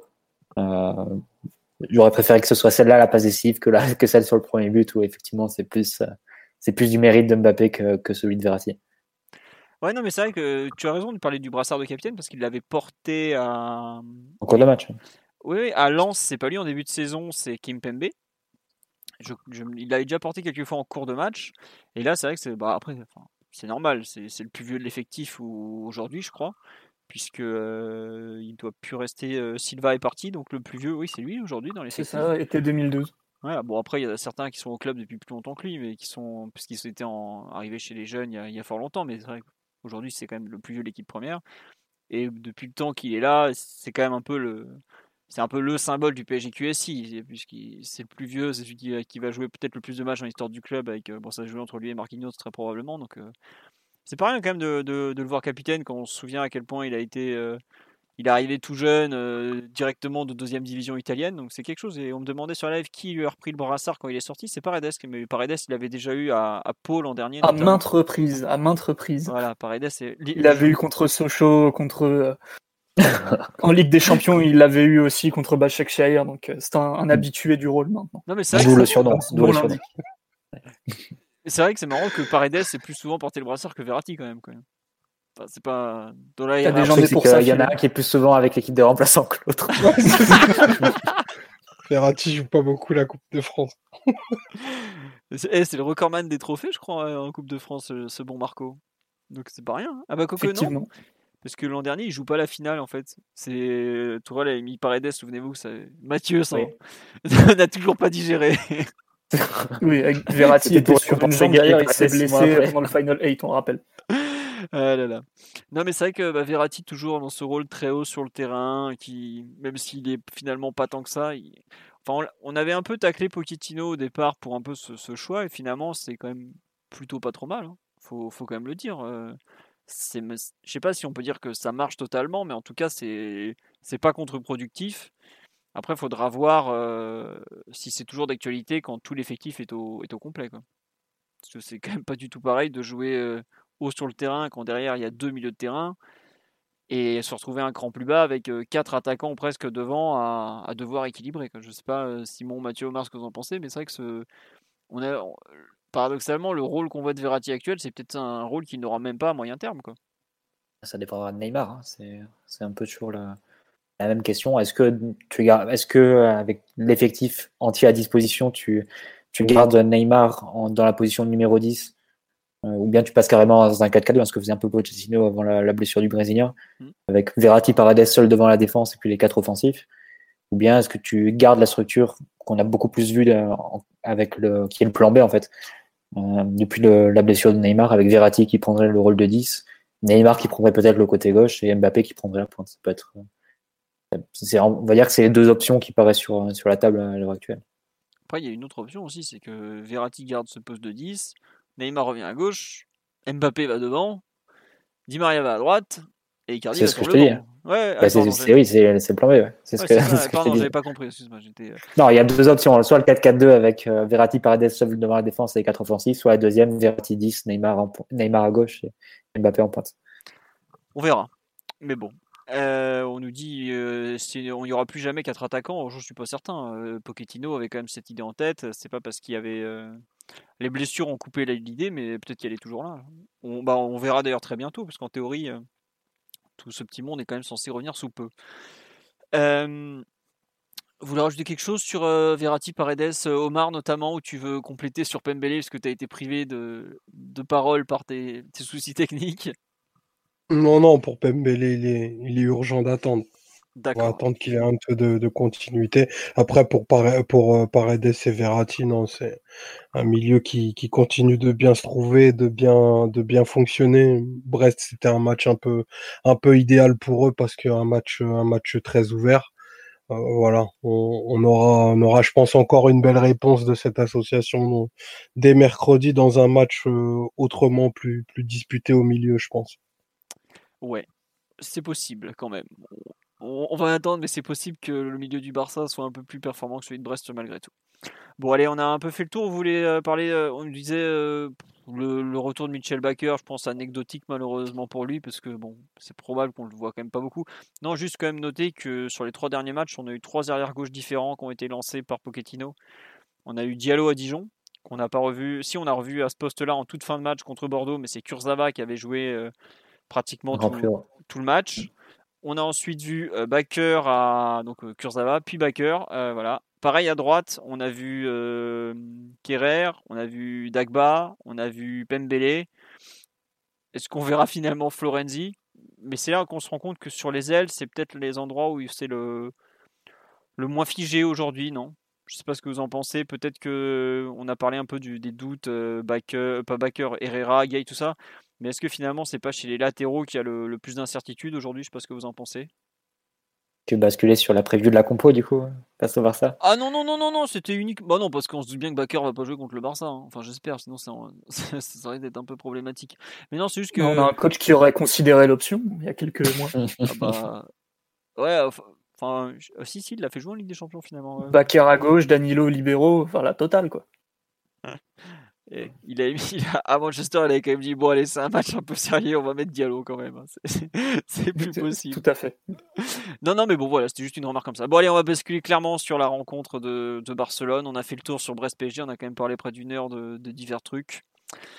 Nous avons donc ce mercredi soir un petit match de Ligue des Champions, à savoir un huitième de finale retour entre le PSG et le Football Club Barcelona, qui vient de changer de président, qui a donc rappelé celui qui avait tapé dans les caisses au cours de la décennie précédente, puisqu'il faut quand même rappeler les coutumes locales.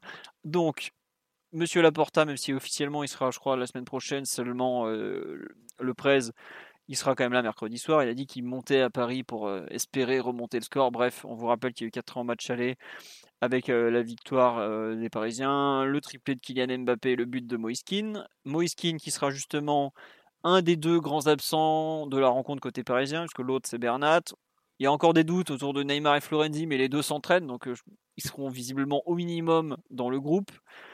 Première question, quel sera à peu près, à peu près, hein, je ne demande pas non plus d'être totalement précis, on sait ce que ça vaut les compos de jour du match.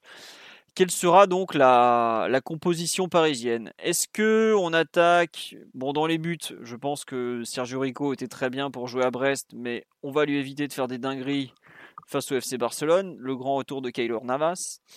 Euh, justement, première question au poste d'arrière droit. Qui, donc il y a techniquement hein, quatre concurrents en lice. Nous avons Florenzi qui n'a plus joué depuis le 21 février dernier le match contre Monaco puisqu'il s'est blessé à l'entraînement trois jours plus tard. Nous avons Kerrer qui a pas mal joué pendant cette absence puisqu'il était pratiquement euh, en balance au match aller déjà. Il avait joué contre Nice à, à, partir du match contre Nice, il a beaucoup joué arrière droit, mais qui s'est fait mal à la cuisse ce samedi en première mi-temps contre Brest. Alors je n'ai pas vu s'il avait participé à l'entraînement du jour. Je, si quelqu'un veut répondre sur live, je suis preneur. Nous avons Dagba qui fait quand même pas des très bons matchs et qui revient à peine de blessure. Et nous avons donc Pembele qui, est, qui a joué sa première mi-temps depuis deux mois. Euh, d'ailleurs, est-ce que c'est pas parce qu'il euh, y a des doutes à ce poste-là que Pembele a joué? Dagba n'était même pas sur le banc de touche ce samedi d'ailleurs. C'était un des trois en, en tribune. Mathieu, Omar, Simon, votre avis sur ce poste arrière droit? On me dit sur le live que Kirer est apte. Euh, ah non, si Kirer est apte, c'est lui que Pochettino alignerait. Mathieu, est-ce que tu partages cet avis? C'est, la question la plus difficile pour commencer, hein, le poste d'arrière droit. Euh, on est toujours un peu tiraillé entre le, fait de, mettre les joueurs qui sont aptes physiquement et les joueurs qui sont les, meilleurs dans l'absolu. Euh, tout dépend un peu de ton, ton plan de jeu. Je pense que Forenzi a fait un, bon match à l'aller, donc tu serais tenté de le reconduire, mais est-ce qu'il est, est, qu'il est apte physiquement à jouer un match de, de ce niveau-là? C'est toute la question. Le problème, c'est que s'il n'est pas apte, les, les, options pour le remplacer, elles font, elles font assez peur. Je ne parle même pas de Dagba et Pembele qui semblent beaucoup trop tendres pour ce niveau-là. Et même pour Kerrer et la, la supposée fiabilité ou, ou solidité, solidité défensive qu'il peut apporter, c'est totalement le genre de joueur à glisser sur le ballon à la troisième minute et, et à te mettre dedans. Donc c'est quand même très compliqué. Un match où tu globalement la priorité, le, le, seul moyen de ne pas se qualifier, ce serait de, de, commencer avec des erreurs individuelles qui, qui très tôt dans le match qui vont donner espoir à l'adversaire.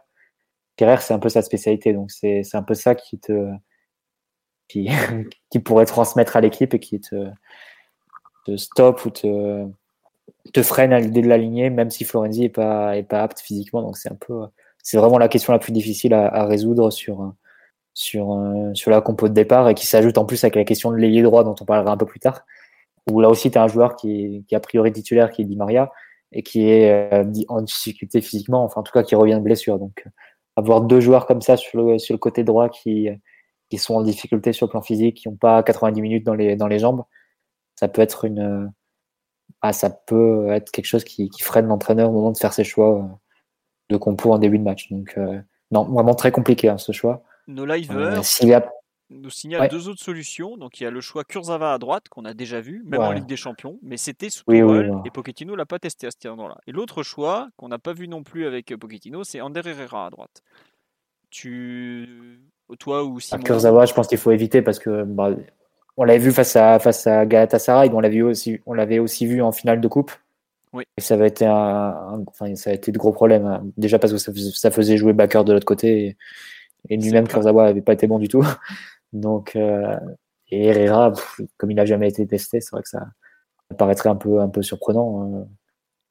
Non, je pense qu'il va y avoir un risque de prix, soit entre Florenzi, soit, soit avec Kerrer, mais reste à savoir lequel. Mais c'est vrai que c'est un poste où tu as, as, des doutes, hein, forcément. Ce qu'on nous dit. Euh, c'est un pari, tu jettes un peu la pièce en l'air. On nous dit sur live, physiquement, le choix c'est Dagba, mais je préfère tenter Florenzi. Euh, oui, la fin de, de PSG Dortmund aussi. Mais Kurzawa rentre même milieu offensif droit ce soir-là. C'est Kerrer qui joue arrière droit contre le retour contre Dortmund. Effectivement, il y a, en fait, euh, Florenzi, c'est dommage, il s'est blessé au pire moment euh, il y a deux semaines, ouais, deux semaines maintenant à l'entraînement. légère lésion, mais bon, au PSG, légère lésion en général, c'est trois semaines. Là, ça fait deux semaines pile. Il a repris l'entraînement depuis quelques jours, mais il n'était pas, il pas assez fit pour, pour jouer à, à Brest. Est-ce qu'on va pas avoir une gestion dans la durée aussi à ce poste-là? Euh, Florenzi qui commence, qui joue, allez, 45, peut-être pas 45, mais 60 euh, minutes et Kerrer pour, pour finir, c'est un peu ce qu'on nous dit. Je sais pas, euh, Simon, Omar, ce que vous en pensez de cette possibilité? Non? Ah oui, vas-y Omar, on t'écoute. Non, bah, je suis plutôt pour, euh, pour reconduire Florenzi. Euh, je pense qu'il a été géré et, a suffisamment de gaz pour, euh, pour au moins faire 70, 70 minutes. Après, j'admets que l'option Kurzawa à droite, même si elle paraît, elle paraît très, très bizarre et très, très décalée, est une option qui m'a effleuré l'esprit, mais elle m'a effleuré l'esprit parce que je préférerais peut-être titulariser Diallo à gauche. Donc, euh, pour avoir deux, deux ailes fiables, peut-être mettre Kurzawa en faux pied n'est pas quelque chose à négliger parce que lui est apte physiquement, lui est plus ou moins capable d'occuper ce poste-là. Ouais, ouais, ah, d'accord. tu sais que faire jouer Diallo, ça te force à faire, jouer Kurzawa de l'autre aile. Hein. Tu peux faire jouer Diallo et mettre bah sur le banc Kurzawa. non, mais si, si Florenzi n'est pas apte, tu vois, si Florenzi n'est pas apte, moi, enfin, Dagba, c'est inenvisageable clairement, tu vois, c'est pas possible. Pembele aussi, ça paraît compliqué. Si, si Florenzi et Kerrer sont, sont dans un état douteux, enfin, enfin moins qu'on décale Marquinhos, tu vois, mais ça, ferait beaucoup de, beaucoup de, de, de micmac et de, et de, et de bricolage. Donc, euh, si tu dois faire un bricolage qui puisse être le plus léger, ce serait, ce serait Kurzawa à droite. Vous pensez que Zou est encore apte, vu qu'il s'entraînait beaucoup avec les pros encore? Même il est plus maintenant avec les pros Zoo, il a été, il a été replacé au centre de formation. Donc, euh. Pour ça, est-ce qu'il est encore. Euh, là... Enfin, avant, c'était une certitude qu'il avait le niveau de jouer. Là, est-ce qu'il l'a encore? Je sais pas. On nous propose Pochettino en défense aussi. Mais bon, euh, déjà qu'il était plus très rapide sur la fin de la carrière. Je te dire, Simon, que quand, quand Zomana Camara est parti à l'échauffement lors du dernier PSG Barça en 2015, enfin, pas le dernier du coup, mais lors du PSG Barça en quart en 2015, bah, tout, le, tout le parc retenait son souffle. Hein. Et on préférait faux, jouer. On a préféré faire jouer David Luiz euh, dans des conditions euh, qu'on connaît plutôt que, de voir rentrer. Hein. Et pareil, quand Nicolas Duchesne est parti à l'entraînement, à l'échauffement. Après, euh, Zou est quand même bien plus fit que, que Poch et son gros biche. T'as aucun respect pour personne, Simon, en fait. C'est terrible. On me dit Pembele peut débuter, pourquoi pas ah, Le pauvre Pembele, vu ce qu'il a montré un peu ce week-end, et je crois pas que ce soit une option. Il ah, faut laisser les jeunes tranquilles. Tout le monde n'est pas un, un Kimpembe 2017 quoi. Ni un Tanguy, mais c'est autre chose. Reviens, on oublie tout, reviens. Bref, non mais le, poste derrière droit, c'est c'est un vrai problème parce qu'on a quand même 4 joueurs. Il y en a aucun. Je pense quand même que vu que le, balotage est très en ta faveur, le risque Florenzi est pas un si gros risque.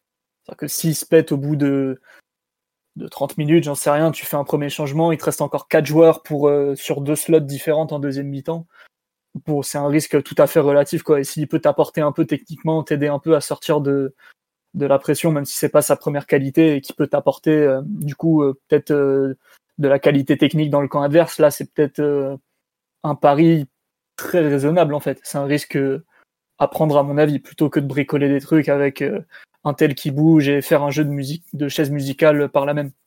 c'est vrai que ce que tu dis, le score étant très largement en faveur du PSG, Au pire, Florenzi. T'as 5 changements Oui, t'as 5. Non, mais outre le fait que t'as 5 changements, Florenzi peut se contenter de faire un match. Euh, on lui demande pas d'être euh, d'être Dani Alves euh, prime, quoi. Enfin, il peut être, faire un match. Peut-être pas d'attente, mais un match tranquille, un match où, où il est plus finalement, même en phase offensive, un central droit qui va pas trop monter, comme il fait avec l'Italie par exemple, plutôt que de d'arpenter. Il a l'expérience pour ce jeu en tout cas. ouais, voilà c'est pas c'est pas un jeu enfin il, il, est pas tombé il est pas né de la dernière pluie quoi le, le ouais d'un point de vue euh, expérience d'un point de vue euh, comment dire émotionnel gestion des événements je pense qu'il euh, reste assez fiable qu'il devrait pas faire de trop de bêtises. Il peut se faire avoir à la loyale ça c'est sûr face à un joueur meilleur que lui mais qu'il fasse des grosses bêtises c'est pas non plus trop trop le genre. Donc en, en vérité Florenzi titulaire c'est pas Enfin, ça, ça devrait pas faire euh, autant de, nœuds au cerveau que ça, quoi. On lui demande, il a combien d'entraînements dans les pattes? Alors, il est revenu pour la première fois un peu avec le groupe jeudi, mais c'était pas la séance complète. Vendredi, visiblement, il s'était entraîné plus ou moins avec eux. Il a fait une séance individuelle samedi, et donc il a dimanche, lundi, mardi dans les pattes en, vraie séance. Après, il n'a pas été arrêté bien longtemps. Hein. Il a joué contre Monaco, euh, donc il a été arrêté euh, une grosse semaine au total. Il n'est pas non plus hors de rythme, hors de forme, tout ça, quoi. Di Maria qui a joué une demi-heure à, Brest, qui n'avait pas joué pendant un mois, je pense, et bah, par exemple à moins de rythme que, que Florendi. Hein. Enfin, chaque joueur se, gère différemment, mais bon. Voilà un peu où on est, où Florendi. Après, il faudra voir déjà s'il est dans le groupe, hein, parce qu'aujourd'hui on parle, on parle, on parle, mais ça se peut. Euh, demain, 13h15, conférence de presse de Popoche, euh, bon, finalement, pas de Neymar, pas de Florendi. Hein. Enfin, je, dis ça, je sais pas, mais on a vu que le staff était quand même très précautionneux avec les, les joueurs qui reviennent de blessures, donc ça peut aussi être un aussi être d'actualité pour lui. Mais c'est vrai que vu qu'il n'y a pas grand monde en ce moment, euh, faut, il risque de, devoir jouer. Euh, on a un peu fait le tour. On m'a parlé aussi de Gay arrière droit, mais ça, je pense que c'est comme Herrera. Ça serait vraiment en, cours de match, en, nom de secours. Euh, genre, il n'y a plus personne sur le banc, il n'y a plus de changement, ce genre de choses. Hein. C'est peut-être pas un de mes vœux pieux, mais j'y crois pas. Voilà. la défense centrale, je pense qu'on est tous d'accord sur le fait que Marquinhos Kimpembe va jouer. Passons à gauche. Donc, nous avons le choix entre euh, trois concurrents donc, que j'ai cités déjà il y a quelques minutes. Levin Kurzawa, qui avait joué 80 euh, minutes, 5 minutes à Bordeaux. Michel Baker, qui a joué 90 minutes à Brest. Et Abdou Diallo, qui avait joué 80. Il avait joué le match complet de mémoire à Dijon, où il était sorti peut-être un peu avant la fin, euh, autant carrière gauche. Messieurs, votre avis, sachant qu'à l'aller, c'est Kurzawa qui avait joué, qui avait provoqué un penalty, mais qui est fortement impliqué aussi sur l'égalisation. Euh, rebelote, Kurzawa titulaire, comme un peu depuis le début de, de l'ère Pochettino, ou pas, ou finalement un peu la, sécurité avec Diallo? Diallo a beaucoup de fans sur le live, mais je sais pas que Omar, ce que t'en penses? Bah, Diallo, c'est pas que la sécurité. Hein. Défensivement, c'est aussi euh, possibilité d'avoir un peu plus de continuité, dans, continuité pardon, euh, à la possession, euh, en phase de possession, parce que il, il, est techniquement assez sûr, assez fiable, il est capable de d'explorer le côté de ma, de façon assez profonde, de, de combiner avec les milieux, non. Pour moi, c'est le meilleur, euh, c'est ce qu'on a de meilleur à ce poste. Hein. Donc euh, si, on fait le choix de la, qualité et le, choix de la technique, comme ça semble être euh, l'option numéro un depuis que, Pochettino a récupéré l'équipe, bah, la, la, titularisation de, de Diallo serait pour moi pas du tout une surprise et amplement méritée euh, de par ce qu'il a montré depuis, depuis, depuis ce début d'année. D'accord. Simon sera peut-être pas d'accord, mais bon. Non, monsieur, monsieur Simon En réalité, les deux options me paraissent euh, intéressantes pour des raisons différentes. Pour le coup, il y a un parti pris à prendre, mais les deux options se défendent euh, sans aucun souci, à mon avis. Euh, parce que, bon, certes, Kurzawa explose un peu plus vers l'avant et lui, il a de la finition. Mais tout ce qu'a dit Omar sur Diallo est vrai, je, je souscris, donc non, vraiment, problème de riche à gauche. Ouais, tiens, une question qu'on pose sur le live de riche, calme-toi, tu t'enflammes, Simon. Là. On n'a pas le choix entre Lucas Hernandez et Marcelo non plus. Hein. le Bayern, ils avaient Lucas Hernandez, David Alaba et Alfonso Davies. Je vais te dire, ça, c'est un vrai problème de riche. Nous, on est un problème de classe moyenne qui est. Ouais, mais ils sont capables de mettre les trois en même temps sur le terrain. c'est vrai. Mais nous, on est capable de mettre aucun des trois sur le terrain avec une dinguerie, on sait jamais. Non, est-ce que le, en fait, le Barça a changé de système? Globalement, maintenant, Barça joue en 3-5-2. Est-ce que justement ce changement de système du Barça, ça peut pas impliquer un, changement de profil côté PSG À savoir plutôt que mettre par exemple, qui au match aller avait beaucoup profité du fait que Dembélé défend bon, quand, quand les cellules du cerveau se connectent un petit peu. voilà, ça offre des possibilités? Ou est-ce que justement pour contrer un Barça qui avait risque d'aligner donc Serginho Dest, qui est un latéral plutôt offensif, est-ce que c'est, ça sera justement faire un choix plutôt plus conservateur en mettant Diallo? Est-ce que vous pensez justement que ce changement de système et cette, donc, cette utilisation très différente des ailes côté Barça va être euh, un facteur dans le choix de Pochettino? C'est une possibilité. Il y a, deux choses déjà quand même, c'est que certes le Barça a changé de, de système, mais avec le ballon ça se voit pas tellement. C'est plus en phase défensive que que les couvertures sont, sont différentes parce que du coup euh, au lieu de défendre en, 4-5-1, ça défend plus en 4-3-2, en 5-3-2, pardon. Donc euh, forcément, pour Kurzawa, ça facilite un peu moins les choses, parce que là où il pouvait euh, arpenter le couloir et créer une, euh, une supériorité numérique par rapport à la défense, vu que globalement, tu avais le latéral droit du, du, Barça qui était occupé par un attaquant ou, ou, ou, ou, un milieu qui se projette et Kurzawa de libre.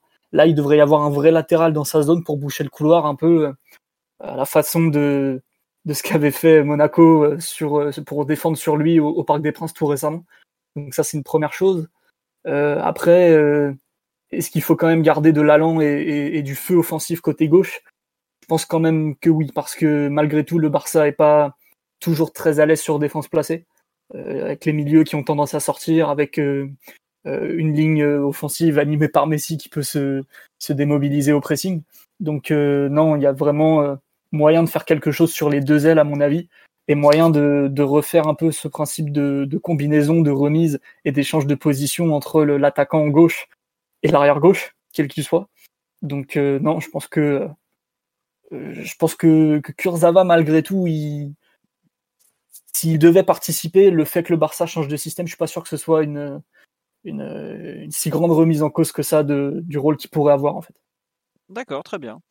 Et on nous dit qu'il faut miser sur le côté de d'Est euh, défensivement, c'est pas terrible. Ah et puis le pauvre. Oui, oui, tout à fait. Ah bah on l'a vu à l'aller. Hein, je pense que le pauvre Serginho Dest, euh, il, a pris un peu une leçon face à Mbappé, mais c'est vrai que. Euh, Mathieu, tu avais un, avis justement sur ce, changement de système catalan où Simon a tout dit et tu. Je partage certaines choses que, Simon a dites et d'autres moins. je partage le, le, constat sur le fait que le Barça, malgré tout, même malgré le changement de système, laisse des portes ouvertes. Euh, parce qu'en réalité, il notamment sur la deuxième mi-temps, on se souvient que Dembélé et Griezmann euh, suivaient presque en position d'arrière latéral les, les latéraux parisiens. Là, en réalité, avec leur 5-3-2, ils défendent presque avec un joueur de moins par rapport à l'aller, vu que Dembélé est plus responsabilisé dans l'axe. Et sur les côtés, du coup, c'est les latéraux pistons doivent sortir sur les latéraux en théorie parisiens, donc Kurzawa et éventuellement Florenzi. Euh, ensuite, ça libère quand même des, espaces dans le dos dans lesquels peuvent, peuvent s'infiltrer Mbappé ou d'autres. Donc, euh, je pense qu'il y a quand même des coups à faire malgré tout sur, sur, les, sur les couloirs. Parce que là aussi, c'est pareil, c'est aussi différent de, ce que faisait Monaco. Monaco défendait un 5-4-1 face à nous. Ce qui fait qu'il gardait toujours une, une, très bonne couverture sur les côtés. Là, le 5-3-2, forcément, il, si on arrive à jouer rapidement et, et, à faire de bonnes combinaisons sur les côtés, ils arriveront aussi en retard et Mbappé arrivera à, à trouver des, des espaces qu'il ne pouvait pas trouver face à, face à Monaco. Et aussi, le, scénario du match est assez différent. Le Barça doit marquer et Monaco a eu un but rapide et, a, pu, euh, a pu jouer très défensif sur le reste de la rencontre. Après, est-ce que la conclusion de ça, ça doit être que Kurzawa doit jouer? Bah, Ça voudrait dire que Kurzawa est plus apte offensivement que Diallo et honnêtement, j'ai du mal à, le, à considérer, à considérer cette assertion comme vraie en fait. Diallo t'offre plus sur le plan technique, t'offre plus sur le, sur le plan de la maîtrise. Et ensuite, sur le plan de la sécurité qu'il donne, ça me semble assez incomparable. Kurzawa, quel que soit l'adversaire, tu sais qu'il va te faire une ou deux actions dans le match où il va passer au travers, qui va, va glisser, qui va faire une maladresse.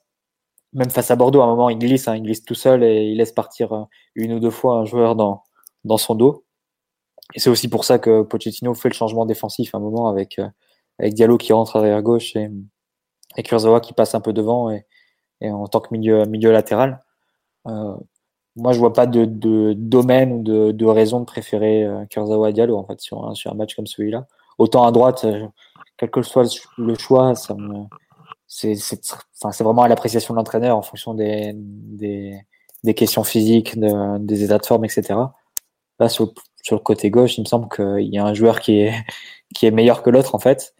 Et ça me rappelle un peu le débat qu'on avait eu il y a quatre ans, euh, jour pour jour, en fait. Où on se disait, est-ce qu'il faut garder Meunier Kurzawa au, retour ou bien choisir peut-être plus la, la, sécurité des joueurs qui vont faire moins d'erreurs, qui sont plus aptes techniquement avec Maxwell notamment, à la place de, de Kurzawa. Euh, bon. Là, le, changement de, de, système du Barça rentre même pas en compte. C'est juste, est-ce que tu considères que le match à l'aller, il y avait des joueurs qui ont surperformé et euh, qui sont enclins aussi sur un match retour à faire à être plus proche de leur réel niveau et, et à faire des erreurs qui vont te coûter plus cher? Parce qu'elles seront pas contrebalancées par un apport offensif qui a été peut-être surestimé ou sur euh, en dehors de la moyenne de, leur match sur le, sur le match aller. Donc, euh, moi, je serais, je serais partisan de cette option de, de sortir Kurzawa et de, de, dire il a fait assez de dégâts, même à l'aller, qui n'ont pas été, euh, qui ont pas été euh, concrétisés par le Barça parce que juste après le but, il, il, est proche de nous en coûter un deuxième. Voilà, autant de pas tenter le diable. Et je, trouve même pas que Diallo te, retire tant que ça sur le plan offensif. Parce qu'on l'a vu sur le match qu'il a joué, l'entente qu'il a avec Mbappé, la capacité qu'il a à pouvoir rentrer à l'intérieur, mettre aussi des, créer des problèmes au niveau des marquages euh, adverses, créer des surnombres, etc. Pour moi, ça me semble une option de niveau supérieur tout simplement à Kurzawa actuellement. Voilà. Bah, J'avoue que je sais pas. Enfin, Omar, lui, semble. J'ai pas été euh, rémunéré par euh, Classico en disant ça. On salue les amis du Classico Sports Management. Non, mais plus sérieusement, ouais, il y a il y a beaucoup de choix. Après, il faudra peut-être voir aussi, attendre la, composition. Pas la composition, oui, ça faudra toujours attendre la composition, mais la, conférence de presse de Pochettino, voir la façon dont il aborde le match. Parce qu'on dit sur la c'est quelque chose qui est vrai, c'est est-ce qu'il faut, il faut le jouer pour le gagner, il ne faut pas essayer de le gérer? Euh, c'est effectivement pas tout à fait la, la même chose. On nous dit est-ce que Diallo a déjà apporté offensivement contre des grosses équipes? Bah, Le match qu'il fait à Manchester, il fait offensivement, il tient le couloir, il fait des bonnes choses. Hein. Faut pas, c'est pas, c'est pas du, enfin, c'est un défenseur central, mais il a vraiment des bons pieds. Donc, euh, Après, je comprends la question parce que c'est quand Backer rentre que ça s'anime encore plus côté gauche, euh, côté parisien. Mais je pense pas que le fait d'aligner Diallo euh, te fasse automatiquement basculer dans un plan de jeu conservateur de dire il faut absolument tenir le 4-1 et on n'essaie même pas de gagner le match en fait. Moi, c'est pas forcément. À la limite, tu te donnes plus de chances de gagner le match et tu fais pas d'erreur défensivement aussi. Donc, c'est ça dépend un peu comment tu le vois, mais je trouve pas que Diallo ait un apport offensif. Du moins sur le plan technique, mm c'est un joueur qui peut, qui peut te permettre de garder le ballon et de d'éviter que le Barça ait trop de temps de possession. Parce qu'au fond, le problème d'il y a 4 ans, si l'élimination elle est due à Etekin à Neymar, la défaite, elle est due au fait que Paris défend beaucoup trop bas et, n'arrive pas à ressortir ses ballons. Et en défendant très bas et en ne ressortant aucun ballon, on s'exposait à des erreurs individuelles derrière de joueurs qui ont fait, euh, qui ont pour le coup ont eu leur dose de, grosses erreurs sur, sur ces temps de, possession barcelonais. Là, Diallo me semble être un joueur plus équipé pour, euh, pour tenir le ballon et pour permettre de respirer avec quand le Barça voudra pousser. Donc, euh, quelque part, ça peut être une option dans les deux, dans les deux aspects défensivement, mais aussi avec le ballon pour, pour t'aider dans la maîtrise et, dans le développement des attaques. Après, c'est vrai que la force de Kurzawa, c'est quand même sa capacité d'être décisif dans, dans la surface. L'aller, il fait une passe, euh, enfin une avant-dernière passe pour Verratti sur le premier but. Il est pas loin de marquer dans la foulée il a une capacité à, marquer des buts et à être euh, un joueur. Euh, bah, c'est un ancien attaquant, tu le vois, au niveau de, dans le dernier geste. Alors c'est vrai que des fois, en termes de centre, il va nous faire des, catastrophes. Mais est-ce que Diallo a, cette a un peu cet instinct du but autant que Kurzawa? Je, ne pense pas. D'ailleurs, je, on me demande sur live est-ce que Diallo a déjà mis un but avec le PSG Perso, j'ai aucun souvenir d'un but de, de Diallo. Donc euh, bon, mais c'est vrai que c'est un choix euh, cornélien et je pense que ça en dira peut-être aussi beaucoup sur, euh, pour, pour, la suite de la compétition parce que si suite de compétition il y a et même pour la suite du championnat parce que Diallo a semblé euh, convaincre un peu quand même à ce poste-là contre à Dijon. Il fait une passe D d'entrée, c'est vrai, ce qui, est, ce qui est bien pour un arrière latéral, c'est quand même pas si courant. Bon, à voir comme j'ai dit, on verra demain peut-être aussi le, le de Pochettino avant cette rencontre, la façon dont il parle de, du match, la façon dont il prépare les choses. Ça, peut dire pas mal euh, malgré tout une conférence de presse, même si les siennes ne sont pas forcément toujours les, les plus parlantes et les plus enflammées. Euh, on va voir. Au milieu du terrain, on est d'accord que M. Paredes sera titulaire. On est aussi d'accord que ce sera très probablement Verratti en numéro 10, non, Omar, euh, Simon? Oui, oui, oui. Voilà. Reste donc la question du complément entre Herrera, Gay, Danilo éventuellement. Rafinha, on est d'accord qu'on est un peu de côté peut-être à cet instant. Euh, donc tous vous rejoignez un peu sur euh, Herrera plutôt pour compléter le duo euh, Paredes-Verratti. Hmm, c'est le débat de tout à l'heure, mais ouais, peut-être Herrera d'une courte tête. Hmm. c'est kiff kiff. Hein. Sur la forme, je trouve que Gay il fait quand même plutôt des, bons, voire des très bons matchs. Le match à Bordeaux, c'est pas loin d'être son meilleur match en 2021. Contre Marseille, de mémoire, il débute aussi, avec les, deux mêmes. Barcelone, il débute. Ça fait pas mal de matchs où il débute. Je sais pas, je. Mmh. Ouais, mais il y aura peut-être la prime aux artisans du Camp Nou où, Gay était passé un peu au travers et Herrera l'avait remplacé sans, sans, sans, aucun accro, quoi. Je sais pas. Moi, j'avoue que je. Bon, en tant que joueur, je préfère personnellement Gay à Herrera, même si c'est. Bah évidemment, Gay reste le troisième meilleur milieu du club à l'heure actuelle. Ça, je, sais, ça me paraît pas être le débat. Non, non, je trouve que c'est aussi net que ça, euh, Simon? Ouais, quand même.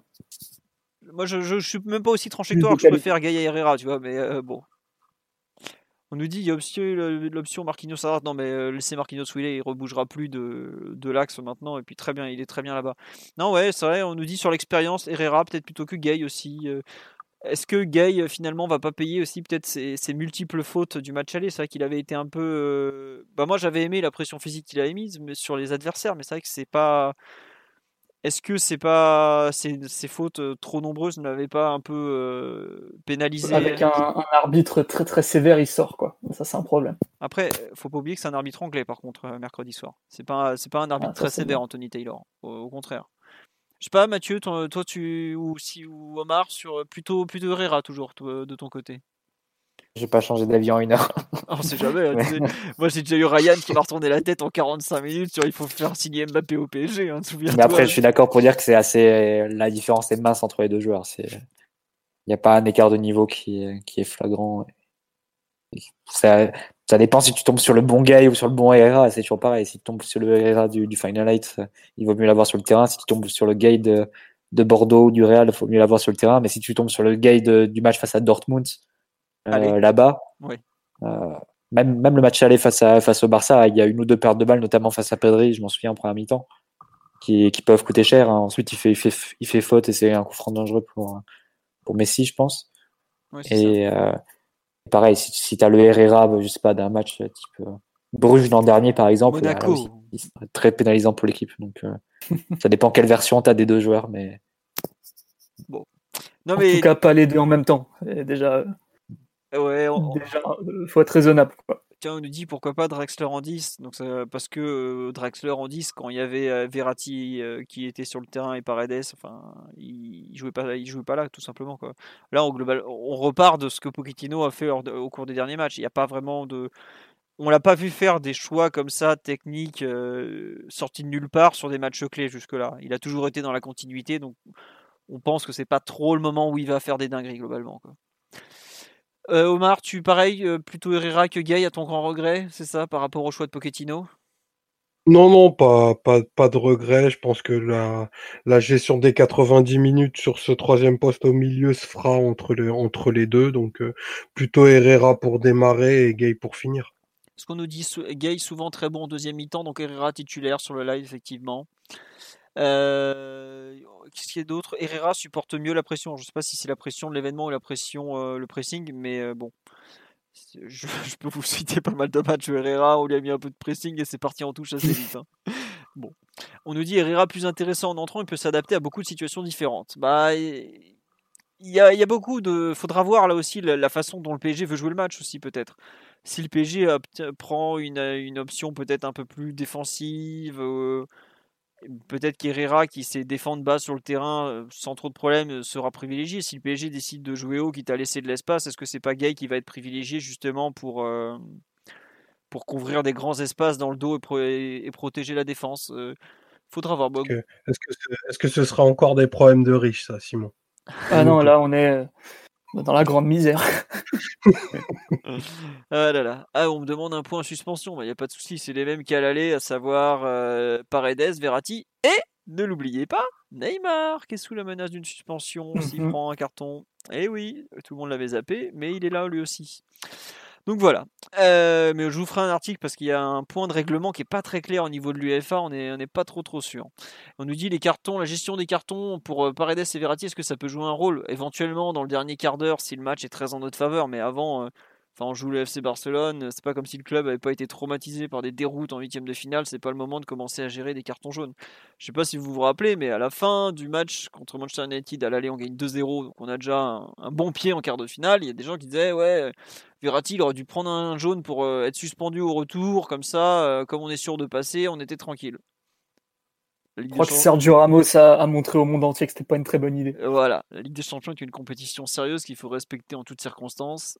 Absolument. Prendre, des cartons volontaires est dans tous les cas une très mauvaise idée. Éviter de, faire des bêtises, faire des erreurs individuelles, faire ce genre de choses, c'est toujours, toujours une mauvaise idée. Je vous rappelle que cette année, Manchester United est sorti en phase de poule après avoir aligné son gardien remplaçant lors d'un déplacement à Başakşehir avec le mec qui a fait n'importe quoi. Bon, il n'y a pas que lui qui a fait n'importe quoi mais c'est pas une compétition qui qui permet ce genre de de, comment dire de d'écart d'écart ou de choix euh, folklorique un petit peu quoi. voilà tu dois mettre tes 11 meilleurs joueurs et advienne que pourra ensuite donc ah. on est plus ou moins oui? Là pour continuer un tout petit peu sur la compétition sérieuse c'est que on débat énormément sur comment le PSG va s'aligner et ça. Et le Barça en face ils ont un match très difficile à aborder. Parce que déjà, euh, certes, les équipes en, en balotage défavorable ont tendance à faire des gros exploits depuis 4-5 ans en Ligue des Champions, mais bon, ça peut pas arriver non plus à chaque fois. il y aura peut-être un peu remettre un peu d'ordre là-dedans aussi au niveau, au niveau des équipes qui sont en, qui sont en bonne, en bonne posture. Et aussi le Barça, mine de rien, ils doivent créer un plan de jeu pour attaquer et faire revivre un peu l'espoir, susciter le doute chez les Parisiens, sans trop s'exposer à la perte, sans trop laisser d'espace, notamment à Mbappé. Donc euh, vraiment les 30 premières minutes, ça va un peu tout décider, quoi. À mon avis, ça pourrait tout décider. C'est-à-dire que si le Barça t'impose un temps fort, t'empêche un peu de relancer, de poser le jeu que t'aimes bien poser, et qui crée des occasions, euh, normalement tu as des transitions à jouer. Et là, à ce moment-là, il faut vraiment, vraiment pas euh, leur laisser d'espoir, quoi. Donc malgré tout, je pense que le match est trop en notre faveur pour faire n'importe quoi. D'ailleurs, Kuman l'a dit, il a dit, euh, on est loin de Luis, Enrique qui était un, sacré personnage à ce niveau-là et qui avait dit directement euh, en sortant du match aller, non, n'y a pas de problème, si nous en ont mis 4, on peut en mettre 6. Euh, Kuman, il a dit, bon, tranquille, on va voir ce qu'on peut faire. Ça va être quand même très très compliqué, il faut pas se faire trop d'illusions sur une remontada, tout ça. je suis d'accord avec lui, mais encore faut-il le, le, le, prouver sur le terrain et, malgré tout, ouais, le Barça est dans une position un peu délicate. Alors certes, il n'y a pas piqué pour leur saborder un peu l'intégralité du plan de jeu avec et sans ballon. Ça, c'est une bonne nouvelle pour eux. Et l'énergie du désespoir pourrait créer un peu des, temps forts, des moments de folie. Euh, sans oublier qu'il y a quand même des joueurs avec beaucoup de talent et de personnalité devant, ce qui peut, ce qui peut aider euh, à ce niveau-là, n'est-ce pas? Donc non, vraiment. il y a plusieurs personnes. Juste Simon, pour te dire qu'il y a plusieurs personnes qui me rappellent que Ole Gunnar Solskjaer, quand il s'est pointé à Paris avec sa tête de, de victime et ses mains moites, avait dit. Et son chasuble. et son chasuble dégueulasse. de l'UF. il dit Ouais, franchement, on n'y croit pas beaucoup, hein, quand même. Et puis finalement, une heure et demie plus tard, il, repart. Il a, dit, on... il a dit on verra à la 70e où on en est. Et puis une heure et demie plus tard, il est reparti avec 300 de contrat, le mec, hein, quand même. C'est qu'il n'y a jamais cru à aucun moment du match. Hein quand le mec fait un changement défensif, alors qu'il a plus qu'un seul but à mettre pour se qualifier, voilà, on s'est dit c'est bon, il est, en train de préparer Brighton dimanche prochain. tout est possible, tout est possible. Après, euh, euh, juste, les déclarations de Kuman, euh, il faut s'en méfier parce qu'à l'aller, il avait fait des déclarations où tu avais l'impression que. Ah, il avait fait le cowboy, ouais, mais justement, là, s'il fait un peu profil bas, c'est peut-être qu'il faut le prendre au sérieux aussi. De la même manière qu'il était très très arrogant ou très sûr de lui avant le, match aller. Quoi. Pas l'impression forcément que le Barça fasse profil bas. Hein. J'ai l'impression qu'ils arrivent. Maison, hein. non, non, ils arrivent avec plein d'arrogance habituelle comme habituellement. Et en plus sur une excellente série en championnat, ils ont un peu l'euphorie du, du, nouveau président et tout. La coupe, ce qui s'est passé en, en Coupe d'Espagne pour ceux qui n'ont pas suivi. Ils ouais, la, la évidemment. Ils avaient perdu 2-0 à Séville en n'étant pas très très bons. Et puis finalement, ils, match retour, parce qu'en Espagne, après l'écart, je crois, c'est aller-retour la, la, Coupe. Il mmh. mène 1-0, Séville rate un penalty à la 75e pour du monde sur leur seule occasion du match. Et à la 90e plus 4, Gérard Piquet qui met le but du 2-0 et après euh, le Barça gagne 3-0 en prolongation donc il gagne la double confrontation puisque auteur du but décisif c'est un certain euh, Martin Braithwaite qu'on a bien connu en Ligue 1 Donc il y a aucun, il y a, ils ont une sorte d'euphorie autour du, retour de la Porta, de cet exploit en, Coupe d'Espagne. Après, comme tu l'as dit, Comad a dit ouais, gagner 2-0 contre Séville, c'est un truc. aller gagner avec remonter un 4-1, c'est quand même une autre affaire. Donc bon, on va voir. Sur, pour finir la compo, parce que Simon n'était pas du tout des idées à finir. Avec Simon, faut savoir, on joue à 7. Hein. Après, les autres, on que pour. Non, juste, il y a quand même deux. Bah, à gauche, en fait, il reste deux postes ennemis en balance, à savoir qu'on sait que Mbappé va débuter. Et ensuite, il y a donc Icardi qui candidate pour le poste en pointe, Sarabia éventuellement à droite, Di Maria à droite, Draxler à gauche ou à droite. Comment on organise un peu l'attaque avant de repasser un peu côté Barça et un peu les clés du match dont Simon a, euh, que Simon a commencé à éviter. Euh, qu'est-ce que, qu'est-ce qu'on, comment on imagine un peu l'organisation en, termes d'attaque? On est, est-ce qu'on pense globalement que vu comment ça s'est passé au match aller, on va laisser Mbappé dans ce rôle de d'attaquant gauche, non? Ça paraît être une base assez solide pour euh, pour leur faire mal, non?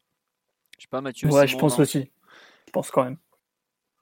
Non. Bah, on, on, a eu peu de matchs avec le 11 titulaire après celui du Barça. Et donc en termes de certitude, c'est pas forcément l'idéal. Et encore une fois, un peu comme avec Herrera, tout ça, peut-être donner la prime aux artisans du match aller. Et, euh, certes, Icardi a été nullissime à Bordeaux, mais Bordeaux, il sait même pas c'est quoi, il sait pas c'est où. Euh, le, Barça, il sait très bien c'est qui.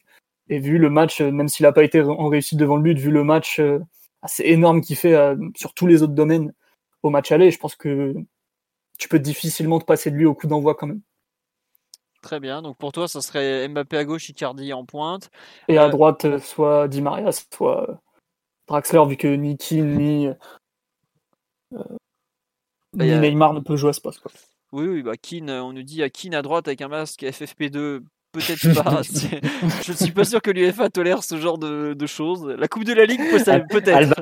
de toute façon, Alba ne passera pas le match à le toucher. De toute façon, il est beaucoup trop rapide pour lui, donc euh, il n'y a aucun risque de contagion. Voilà, mais bon, euh, non, je crois que l'hypothèse Moiskin, malheureusement, il euh, faut l'oublier. Hein. Il a aujourd'hui, il était toujours pas à l'entraînement et c'est une semaine le protocole, donc si on l'a pour euh, Nantes dimanche prochain, ça sera déjà pas mal. Et puis il faut voir dans quel état il est, parce que tout à l'heure euh, on m'a demandé est-ce qu'il euh, y a eu des symptômes? On ne sait pas s'il est asymptomatique ou pas, mais on a vu que ça peut, le Covid peut faire des dégâts sur certains joueurs. Sarabia en a parlé il y a pas longtemps, il disait j'avais plus rien dans les jambes, hein. donc on l'a vu d'ailleurs, mais c'est pas simple de revenir du Covid. Ça peut, ça peut être très, très facile comme pour Verratti ou même Diallo. Ça peut être très compliqué, Sarabia ou Comment il y en a eu un au PSG Dybala est à moitié mort depuis le Covid. Bah Dybala est un fantôme et il y a quand même même dans, les sportifs dans d'autres sports, il y a eu un combattant de MMA qui a quand même arrêté sa carrière après ça parce qu'il n'y arrivait plus quoi. Euh, il a les branches euh, les bronches euh, en vrac donc on va attendre, on, va pas compter sur ces joueurs à, court terme. Mathieu, sur l'organisation de l'attaque, est-ce que tu rejoins Simon sur le Mbappé, Icardi, Di Maria ou pas du tout? C'est l'option évidemment qui est la plus probable aujourd'hui. Après, il faut, faut, voir un peu, euh, est-ce que le, le, fait de passer à 3 centraux côté Barça change un peu la, le fait, enfin, la, la, physionomie ou du moins ce que tu vas rechercher chez ton attaquant? Je sais pas, c'est vrai qu'Icardi a eu du mal dans cette configuration face à, face à Monaco. Est-ce que tu as besoin d'un neuf pour fixer les trois centraux ou est-ce qu'au contraire tu veux, tu veux jouer euh, avec des, un joueur plus libre face à, face à ces trois centraux et les laisser face à zéro adversaire direct? Euh, je prends souvent l'exemple du PSG de Laurent Blanc hein, avec euh, Ibra qui faisait un mal fou aux, défenses à 3 qu'on affrontait parce que forcément il savait pas trop comment le prendre, il, redescendait beaucoup et il se retrouvait souvent à 3 contre 0 et il se prenait ensuite les appels de Cavani, de Matuidi et, des espaces apparaissaient dans d'autres zones. Est-ce que tu veux retenter la, la même chose peut-être avec Mbappé? Donc libérer un peu cette zone entre Minguesa, possiblement euh, l'anglais et, et Omtiti et les laisser sans, sans adversaire direct. Ça, ça, peut être une idée, je, je sais pas, mais c'est vrai que sur le papier, le, la plus probable reste le fait d'aligner une attaque d'Imaria et Cardi Mbappé qui a quelques références ensemble et qui avait très bien marché l'an dernier sous Tourelle euh, à l'automne avant que Neymar ne revienne. Donc euh, ça peut être, euh, c'est l'autre option et ça reste l'option la plus probable, c'est vrai. Ouais, on est d'accord. Enfin, si, est-ce que Di Maria, on peut le considérer comme suffisamment apte avec sa demi-heure de jeu face à, à Brest? Ou Là aussi, c'est un peu par élimination, mais pour moi, Sarabia, c'est pas un joueur que tu peux mettre face, face au Barça d'entrée de jeu. dans le sens où globalement, tu t'attends à avoir une possession un peu partagée face au Barça. Même avoir des séquences où tu n'as pas la balle. Tu as besoin de joueurs qui sont, qui sont efficaces en transition. Et Di Maria, il a son, son pied gauche pour, pour trouver directement Mbappé et, et, raccourcir le, notre chemin vers le but adverse. Donc, euh, c'est ça paraît une option plus logique pour Sarabia qui, lui, a d'autres qualités. Sarabia, qu'est-ce qu'il va te donner en fait sur un match? Il va, te, il va te permettre de, de bloquer le couloir, mm. de, de, faire un bon travail sur le, sur le latéral adverse. Et euh, il va être utile aussi quand l'équipe est installée dans le camp adverse parce qu'il a une bonne qualité de finition, il sait, il sait se trouver au bon endroit au bon moment dans la surface et, et de toute façon et de toutes les manières, il arrive à être décisif assez, assez régulièrement à marquer des buts. Mais est-ce que c'est une configuration que tu attends face au Barça? J'y crois pas trop et c'est un joueur qui est trop limité physiquement et dans le, la créativité, la technique pure pour, pour faire des différences avec euh, sur des grands espaces. Donc euh, pour moi, c'est un joueur qui part euh, de trop loin dans la hiérarchie pour ce type de match.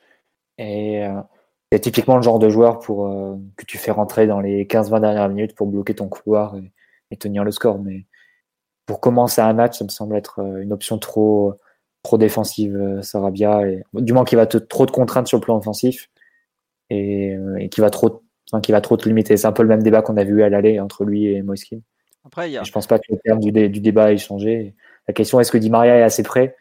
Mais s'il était pas prêt, à la limite, je préférais mettre, enfin, je préférais voir Draxler. Je pense qu'il apporterait plus que, que Sarabia. qui est, bah, qui a pas, enfin, c'est pas que Sarabia est en dessous de Draxler en termes de niveau ou quoi. C'est juste que, en termes de profil, c'est pas forcément ce dont tu as besoin sur un match. Sur un match comme ça. Mais après, c'est mon avis. Hein. Oui, non, je, je, comprends très bien, Mathieu. Mais il y a est-ce que justement, c'est pas dangereux d'aligner sur le même côté euh, Di Maria mmh. et Florenzi qui sont tous les deux un peu tangents physiquement, quoi? C'est un peu la question que je pose en fait. Mmh. Parce que. C'est sûr. Jordi Alba a quand même une certaine activité. Hein. On peut, bon, il a Jordi de l'hospitalité, il a 31 ou 32 maintenant, mais bon, ça reste quand même un Là, il, est en, forme en ce moment. Ouais, voilà, il, bah, il a mis un super but ce week-end d'ailleurs. Hein. Ouais.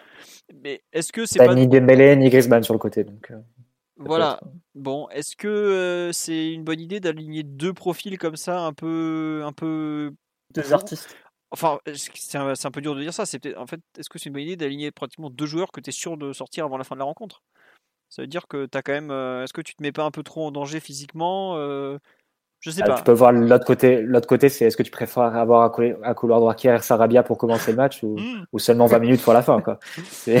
C'est un couloir que t'as pas envie de voir trop souvent quand même. Je sais pas. Omar, tu as un avis sur un peu l'organisation offensive en général, avec euh, justement ce débat droite, Di Maria ou pas Di Maria, qui est un peu à droite, c'est un peu ça l'idée, c'est Di Maria ou pas Di Maria quoi. Je sais pas ce que t'en penses attaque à 3 avec euh, Mbappé qui reprend le côté gauche, euh, Icardi aligné pour, euh, pour, le, pour le servir et, et, à, son entière disposition, j'ai envie de dire. Et ouais, j'espère aussi voir, voir Di Maria à droite, dont, on, dont apparemment la, la, lésion aurait dû être réglée en une semaine et, qu'il a, et qui a arrêté au final. Qui a, pardon, était, arrêté trois semaines. donc j'espère que les quatre semaines. Donc euh, j'espère que du coup il est parfaitement apte à, à, donner des minutes contre un adversaire qui qui lui a qui lui a bien réussi tout au long de sa carrière et, et je pense que Di Maria peut te rendre la peut te peut te plier l'éliminatoire un peu plus facilement parce que dans ce dans ce genre de soirée, même si en Ligue des Champions il a il a été un petit peu inconstant ces ces temps-ci quand il est quand il est en mode grand soir, euh, il est capable de te sortir un, un, deux ou trois, quatre ou quatre gestes qui qui peuvent te faire basculer rapidement une une rencontre. Donc j'ai envie de j'ai envie de compter là-dessus. Après, je, je serais plutôt de de l'avis de de Mathieu, quitte à aligner euh, un joueur, je préfère, euh, je préfère un joueur un peu plus fantasque, à savoir Draxler. Euh, du coup, ça, ça donnerait du poids à sa prolongation en plus, donc euh, j'appelle de mes voeux. Donc, c'est ironique en plus, c'est ça qui je, donc je, donc je, serais, je, serais, je serais vraiment ravi de le voir débuter un match de Ligue des Champions parce que je crois que c'est pas arrivé depuis depuis 2019. Hein. Enfin, on parle d'un vrai, match. Hein. Donc, je crois que depuis Munich, depuis Munich, il n'a pas débuté un match de Ligue des Champions. non, contre Manchester. United, c'est vrai. L'aller et le retour, il joue contre United. Deux jours avant la rencontre, il est ivre mort et il se pète le tendon en deuxième mi-temps. Encore un ah oui, c'est vrai, contre, contre Manchester, oui, c'est vrai. À l'aller, en plus, il fait un bon match. En étant le moins bon du 11. Non, franchement, t'es dur. Il fait, il fait un bon match à Old Un match très ingrat, euh, pas dans le registre euh, Julian, mais c'était un, un bon match. Ouais, non, non, bah oui, Draxler. Par contre, Di Maria, ça vous rappelle pas le débat qu'on avait il y a 4 ans? Oui, déjà, il arrivait un peu diminué. Arrête de parler d'il y a 4 ans, Mathieu. Ça fait 10 fois. On en a marre. Mathieu, tu nous saoules avec la remontada, Mathieu. Elle n'a jamais eu lieu. Mathieu. s'en fout de la remontada. L'important, c'est du coup de faire exactement le contraire de ce qu'avait fait Emery, qui avait préféré mettre Lucas, euh, qui est un peu le Sarabia de l'époque, en termes de, en termes de, profil et de, de ce qui t'apporte pas euh, sur les grands espaces. De, nudité euh, aggravée, hein, tu peux le dire. C'est vrai qu'il avait fait fort ce jour-là. Mais Là, c'est. pour le coup de Di Maria, c'est vrai qu'il avait été de suite décisif, ou du moins qu'il aurait dû être décisif euh, il y a 4 ans. Désolé, je remis encore, mais. Mais euh, du coup, non, c'est vrai que c'est, ça peut être mieux de privilégier le talent du coup à la forme physique, mais c'est toujours pareil. La Ligue des Champions, tu, une option, tu peux, euh, en prenant une option, tu peux, tu peux élaborer une théorie qui, qui va être démentie en prenant une autre. Enfin, c'est, c'est toujours difficile de savoir s'il faut trancher plus en faveur de la forme physique ou en faveur plus du niveau et de ce que peut apporter le joueur hein. euh, en théorie. Donc c'est vraiment, c'est vraiment justifié et légitimé par le terrain ensuite. Il y a un truc, c'est le rapport de force tactique, c'est-à-dire que le Barça, dans leur 5-3-2 défensif, ils tiennent la largeur au milieu avec euh, Busquets, De Jong, Pedri. Autant vous dire euh, qu'il n'y a pas y a personne n'est au sein des trois. Et, en plus, ils ont tendance à se déstructurer assez vite. En tout cas, c'était le cas ce week-end contre euh, Osasuna, une digne équipe qui a fait un bon petit match face à eux, même s'ils prennent un score. Et, et, là, on a vu des, choses intéressantes de ce côté-là, c'est que vu que le milieu à 3 a tendance à, soit s'écarter un peu trop, soit jouer un peu trop vers l'avant en étant trop agressif et en perdant un peu cette notion de, de structure, Di Maria, là, dans cette zone-là, ça peut être une arme de destruction massive sur 2, 3, 4 prises de balles bien senties, en fait là où Sarabia peut jamais t'apporter euh, cette, euh, cette patte-là, cette touche technique entre les lignes et, cette créativité. Donc même si Di Maria il est à, 60% et qu'il a que 60 minutes de jeu, euh, si tu peux éviter de donner de faux espoirs ou de vrais espoirs au Barça en début de match en, marquant dans la première demi-heure et en pliant les goals, en pliant la rencontre, pardon, je sais pas pourquoi j'ai dit ça. c'est tactiquement plus intéressant, au-delà du fait de faire jouer des joueurs aptes à leur poste et, du match que tu as envie de jouer. Après, enfin, il y a, là, je vais complètement sortir de l'aspect sportif, mais tu as quand même euh, Di Maria, euh, Icardi, faut le dire comme je sais, euh, le Barça, ils peuvent pas les blairer. Quoi. Et je pense pas que. C'est super important. Non, mais c'est vrai. Eh Di Maria, il peut pas les blairer. Enfin, il a failli, il a pas été si loin de les rejoindre, mais c'est quand même le seul qui faisait la fête à, 3-1 au Camp Nou lors d'un certain match. Euh, c'est pour ça qu'il faut pas faire jouer Rafinha, te dirait Omar aussi. non, Omar te trouvera toujours une raison pour pas faire jouer. Il, a une raison de pas le faire jouer. pour des raisons footballistiques avant tout. Après, effectivement, euh, moi je ne ferais pas jouer quelqu'un qui a voté euh, pour, le choix d'un président euh, il y a trois jours. En qui effet, a sa carte de sociaux numéro 13642. voilà. En effet, ça dépend. Là, on est en semaine A, semaine B. Est-ce que cette semaine c'est un Toy? Est-ce que c'est un Catalan? On ne sait pas quoi. Euh, dans les deux cas, vu que Neymar joue pas et que on, affronte le Barça, euh, messieurs, Monsieur Rafinha, vous vous êtes, déjà bien chanceux de voir le match au stade. Il ira regarder le match à la Peña du père Gustave s'il veut, mais loin du Parc des Princes, s'il vous plaît. Non, mais donc pour revenir sur Di Maria, moi j'avoue que je j'ai du mal à enchaîner là avec tes bêtises, Omar. Euh, je pense qu'il sera titulaire parce que déjà il est bon, tout simplement, et que on demande si Rafinha a vraiment voté pour les élections. Je sais pas si, je sais pas comment s'il a une carte de membre. Peut-être qu'il est socio. Oui, je, le confirme. C'est une information culture PSG. Il a voté. il a voté. Il a voté la, la cellule d'investigation. la cellule d'investigation du podcast a encore frappé. Oh là là, non mais non, on rigole sur Rafinha évidemment, mais euh, ça peut être un je pense qu'il c'est possible qu'il rentre en jeu. C'est un peu comme Neymar, on l'a on l'a pas cité parce que bah, il a pas joué depuis un mois et que oui, ça d'ailleurs Neymar titulaire. Euh, bon, euh, est-ce que euh, non quand même.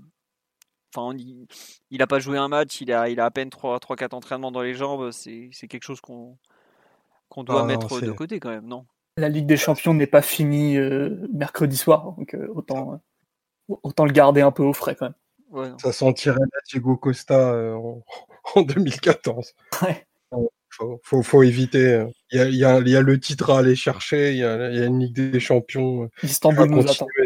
Voilà. Harry Kane euh, qui avait joué une certaine finale. Euh, évitons ce genre de, de mauvaise surprise, on va dire. Voilà. c'est pour les gens aptes. Harry Kane ou Lucas, donc je comprends Pochettino aussi. Hein. C'est vrai, mais bon. Non, mais plus sérieusement. Trophée, quoi. Euh, visiblement, tous les joueurs qui passent par Barcelone deviennent sociaux. Mais j'avais entendu ça une fois parce qu'il y avait eu un scandale quand, comment il s'appelle, Bernd Schuster était devenu entraîneur du Real. Il y avait ressorti sa carte de sociaux, évidemment. Donc bon, mais bon, on s'en fout globalement. Bah, Neymar doit peut-être l'être aussi à ce moment-là, mais je suis pas sûr qu'il ait voté pour la Porta. Il a voté Victor Font. Il a voté Victor Font. Bref, non ouais, côté pour finir un peu sur l'animation offensive, tout ça, il y a quand même pas mal de choses qui laissent à penser que, bah, en fait, si Pochettino donne 25 minutes de jeu à, à Di Maria à Brest, pour moi c'est ça va vraiment euh, dans cette optique un peu de, le relancer avant le grand match, quoi, histoire de, lui donner un peu du rythme. Mais c'est vrai qu'il y a des personnes qui s'interrogeaient sur la qui trouvaient qu'il avait trouvé un peu euh, hors du ton sur les sur le dire sur le match. Je suis d'accord que les 5-10 premières minutes c'est un peu compliqué, mais après il a vite montré qu'il était de nouveau Di Maria et que ça s'était plutôt bien passé. Et, on a quand même, enfin, plus il va y avoir des, enfin, si le PG marque un but, faut se rendre bien compte que la mission du Barça devient euh, pratiquement impossible parce que déjà ils doivent en marquer 4. Si le PG en marque. Au minimum, ouais. Ouais, voilà. Si le PG commence à marquer. Enfin, s'ils en marquent. Euh, on en marque 1, bon, bah 4, ils vont en prolongation. Donc ça veut dire plutôt en marquer 5. Marquer 5 buts à l'extérieur, c'est une équipe comme le PSG, malgré tout. Avec euh, normalement Navas dans les buts et tout ça, euh, c'est compliqué quand même. Donc le fait de, marquer, ça peut être vraiment très intéressant. Et à ce moment-là, autant mettre tes, joueurs qui sont le plus à même à être bon ou décisif, ce genre de choses. Et même s'il faut reconnaître à Sarabia une vraie capacité à être bon dans la surface, euh, Di Maria est un joueur d'une autre classe à ce niveau-là. Et Draxler, qu'on a cité, n'est pour le coup pas un joueur très décisif malgré toutes ses qualités. Alors je dis ça, il a fait une passe dès à l'aller, effectivement, mais euh, c'est pas forcément euh, un joueur qui, qui, est capable de t'apporter de la, Enfin, face au but, vaut mieux compter sur Di Maria, puis Sarabia, puis Draxler dans cet ordre-là, parce que je mets Neymar de côté par rapport à ses soucis physiques. voilà un peu l'idée un peu que je que j'en ai de, ce truc. Après, comme j'ai dit, il faudra voir aussi le groupe, il faudra voir les,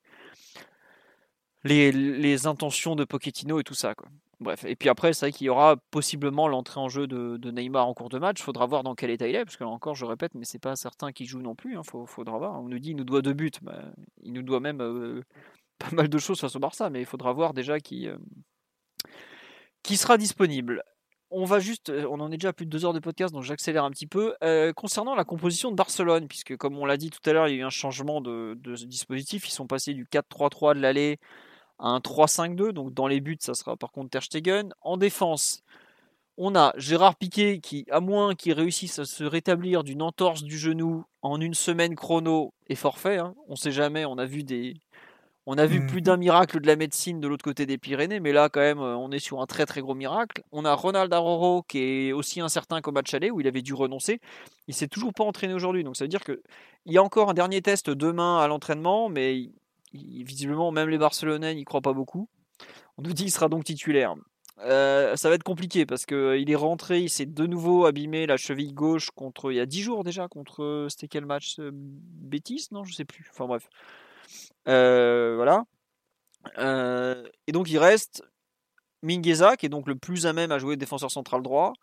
Samuel Umtiti, qui visiblement, euh, j'ai vu des échos de l'entraînement du jour, serait hors de forme physiquement. Clément Langlais, qui est donc le titulaire axe gauche habituel. Comment le Barça peut organiser ça, Simon, Mathieu, Omar, à votre avis, en défense? Est-ce que face à, l'hécatombe de la défense centrale, ils vont, vont pas finalement devoir rechanger de système, non? C'est pas une possibilité, oui, Mathieu? mmh. Avec la nécessité de remonter aussi, peut-être. Bah, comme ils ont fait face à Séville, il y a un moment avec l'entrée de Griezmann, forcément, bah, ils, ont, ils ont rechangé. Hein, mais je sais pas si. Il faudra voir si, si donne de la continuité à ce système. Est-ce qu'il a pensé à ce système en prévision du match de Paris ou si c'était complètement indépendant? Parce qu'à la base, ça fait quand même système pour gérer Mbappé. Hein. Faut, faut pas se cacher. Hein. C'est, tu renforces le côté droit avec Minguesa en plus de Dest pour, euh, pour faire un peu ce que faisait euh, Monaco ou d'autres équipes qui ont, qui ont joué le PSG, c'est-à-dire défendre avec une ligne de 5 et pour que quand Mbappé euh, emmène avec lui euh, le latéral droit, ben, il soit compensé. Enfin, il soit ce, décrochage et ce dézonage de Mbappé soit suivi par le latéral, mais soit compensé aussi par avec un, deuxième joueur qui peut, occuper cette zone et ne pas laisser le côté gauche complètement libre. Et ce qu'avait fait bah, quand Dizassi suivait, suivait Mbappé, c'est Aguilar qui, qui revenait, qui prenait tout le couloir. Là, ça pourrait être un peu la même chose avec Minguesa qui suivrait Mbappé et, et qui, qui, boucle, qui fermerait le couloir. Mais après, c'est vrai que comme, comme le Barça doit quand même en marquer 4 sur un match comme, euh, comme mercredi, peut-être que c'est pas assez euh, offensif ou euh, peut-être qu'ils ont besoin d'un match plus débridé en fait, le, Barça, et d'être moins dans le calcul de savoir ce qu'ils vont faire face à Mbappé, tout en sachant que s'ils se prennent un compte rapidement avec un but de, de Kylian dans les 10-15 premières minutes, bah, c'est quasiment fini pour eux. Le coup psychologique serait encore plus fort que le coup du score et, numérique. Donc euh, après, je sais pas, je, je vais pas trop me mettre à leur place, mais c'est un peu le dilemme que, que doit que doit avoir Kuman aujourd'hui. Ouais. Euh, Simon, un, un, avis justement sur ces choix de, du Barça? Tu... Mmh, je pense qu'ils vont garder la même défense, la même structure avec les, les meilleurs joueurs qui peuvent aligner, parce que pour le coup, on peut reprocher beaucoup de choses à cette équipe, mais on peut pas leur reprocher de ne pas avoir d'identité offensive. Ils ont une manière un peu particulière d'attaquer, avec euh, toujours la ligne de 3 pour relancer, même si, euh, même si là ils ont changé de système, ils relançaient déjà comme ça en, jouant en, euh, en 4-5-1. C'était en 4-3-3 du coup. donc en termes d'animation, je pense qu'ils vont rester un peu sur leur certitude avec Busquets à la relance, avec Messi qui décroche souvent côté droit pour ensuite servir les, plongeurs de, du côté opposé avec Pedri qui se projette, avec Jordi Alba qui se projette, avec Griezmann qui joue beaucoup sur leur jeu passif pour rester très très haut, et éventuellement même d'autres joueurs qui se projettent comme De Jong et on l'a vu au match aller, n'est-ce pas? Donc euh, je pense qu'ils vont, pour cette raison, tout garder en fait. Alors là, il n'y aura pas à piquer, ce sera une facilité pour eux parce qu'ils vont pouvoir euh, avoir un tout petit peu plus de mobilité, peut-être euh, solliciter la profondeur beaucoup plus que ce qu'ils ne l'avaient fait au match aller, où au match aller, Piqué avait l'air de réclamer un jeu de possession un petit peu plus lent et un peu plus intense. Après, euh, ça reste à confirmer, mais c'était la sensation que j'avais en tout cas. Donc euh, non, je pense qu'ils vont, euh, ne serait-ce que parce que la force de cette équipe, c'est l'attaque, je les vois pas changer de système et changer d'animation. parce qu'avec le ballon, ils savent à peu près ce qu'ils font. Le PSG avait bien contrôlé ça au match aller. Les équipes en Liga, quand on regarde le Barça, parfois ils, ils ont des bonnes idées aussi et ils défendent un petit peu comme le PSG. parfois, évidemment, le talent et l'animation du Barça font la différence, ils prennent des tôles. Mais du coup, pour revenir à, à Kuman, à son plan de jeu, je pense qu'il va garder cette structure pour ça en fait. D'accord. Et on nous disait tout à l'heure là sur euh, sur le live, est-ce que c'est pas finalement, est-ce que c'est pas De Jong qui va aller dépanner en défense centrale tellement ils ont plus personne? Ah ouais, à ce point-là? Ce serait qui à sa, à sa place au milieu du coup? Bah peut-être. Bah, soit Ricky, soit Moriba surtout, je pense. Ah, ouais, ah Moriba est bon, ouais. bon relais droit. Après, il a 18 ans, quoi. Ouais, c'est ça, quoi. Il a. Je trouve que ils ont, enfin, ils n'ont pas de bol. Je vais pas pleurer pour eux non plus, mais euh, avoir les deux, non, mais enfin, je sais pas si on se rend compte. C'est comme si on avait euh, Kim Pembe et Diallo blessés, par exemple. Tu te retrouves à devoir aller chercher un type euh, jouer central gauche. là, on serait en train de se demander est-ce qu'on fait jouer Baker, va ou Kerrer, quoi, chez nous? C'est un peu ça la situation dans laquelle ils sont aujourd'hui. Hein, donc, c'est vraiment compliqué pour eux. Mais après, bon, je pense que je serais pas surpris qu'il passe dans une défense à 4 perso avec euh, Mingueza qui, prendra le rôle de central droit parce que bah sinon si tu te retrouves à faire jouer euh, des un Titi par exemple qui visiblement n'y est pas du tout ou tu te retrouves à faire jouer euh, bah soit De Jong mais tu le perds au milieu de terrain et on a vu à la Ligue ça a été un des rares Barcelonais qu'on n'a pas forcément très bien cadré donc tu, tu as trop besoin de lui au milieu et comme tu l'as dit Mathieu, s'il faut marquer 4 buts, ou non, c'est toi Simon qui l'a dit, pardon, tu as besoin d'avoir des. Ton attaque, elle tourne à peu près, même si à l'aller, elle a quand même été à peu près annihilée, puisque bah, Navas a pratiquement pas fait un arrêt du match. Donc, euh, tu joues, euh, t'en fais un match complètement fou, un, je sais pas, un, 5-2, un 6-3, un match euh, hors du temps, pour justement, tant pis, tu sacrifies un peu ta défense et tu. Et tu, tu mets ton attaque la plus, la plus, la plus à même de, marquer beaucoup de buts. Quoi. Et donc, bah, tant pis, dans ce cas-là, tu joues sur un fil avec l'anglais, Mingueza, euh, Dest arrière droit et, tu pries, quoi, tout simplement. Enfin, en tout cas, moi, je, je vois un peu ça comme ça. Peut-être que je, je suis dans le faux. Je vois que visiblement, le live a planté et ça m'inquiète un peu. Omar, sur la façon dont le Barça va pouvoir un peu. vous m'entendez ou pas là? Mmh ah, ok, bon, bon, ça va revenir le live alors. Euh, Omar, sur la façon dont le, Barça va s'organiser un peu défensivement au milieu, tu les as vus jouer un peu dernièrement ou pas? J'ai oublié de te demander. Et qu'est-ce que tu en penses? Tu penses qu'ils vont rester dans la continuité comme Simon et, Enfin, faire passer l'attaque au premier plan plutôt que de, tenter de se réorganiser parce qu'ils ont trop d'absents? Bah, je, ouais, je vois même pas euh, ce qu'ils pourraient chercher à, réorganiser parce qu'il n'y a pas, il y a rien à sauver de toute façon. Ils ont, ils sont forcés d'être, d'être le protagoniste le plus actif de cette euh, rencontre parce que bah, il y a, il y a quand même quatre buts, quatre buts d'écart euh, à mettre minimum sans en encaisser. ça me paraît, ça me paraît fortement improbable. Mais pour le coup, ben, toutes les qualités de, de, de cette équipe-là se trouvent devant. Donc il faut voir comment comment ça va pouvoir se, se marier. Honnêtement, c'est un match, c'est un match qui qui garde quand même un, certain intérêt. Moi, j'ai très hâte de voir comment, comment le Barça va, va essayer de, de, bah, faire ce résultat serait, qui serait historique. Hein. Bien entendu, ils, ne le feront pas. On l'appelle, on l'appelle de tous nos voeux. Il n'y a pas de raison que, que ça se fasse. Mais par contre, ouais, je pense qu'ils mettront le, le, maximum de qualité offensive devant et au milieu. Ça va faire une équipe probablement très déstructurée avec possiblement euh, quatre vrais attaquants. Euh, si tu comptes euh, du coup Griezmann, Dembélé, Messi et euh, qui est-ce que j'avais envisagé? De Jong.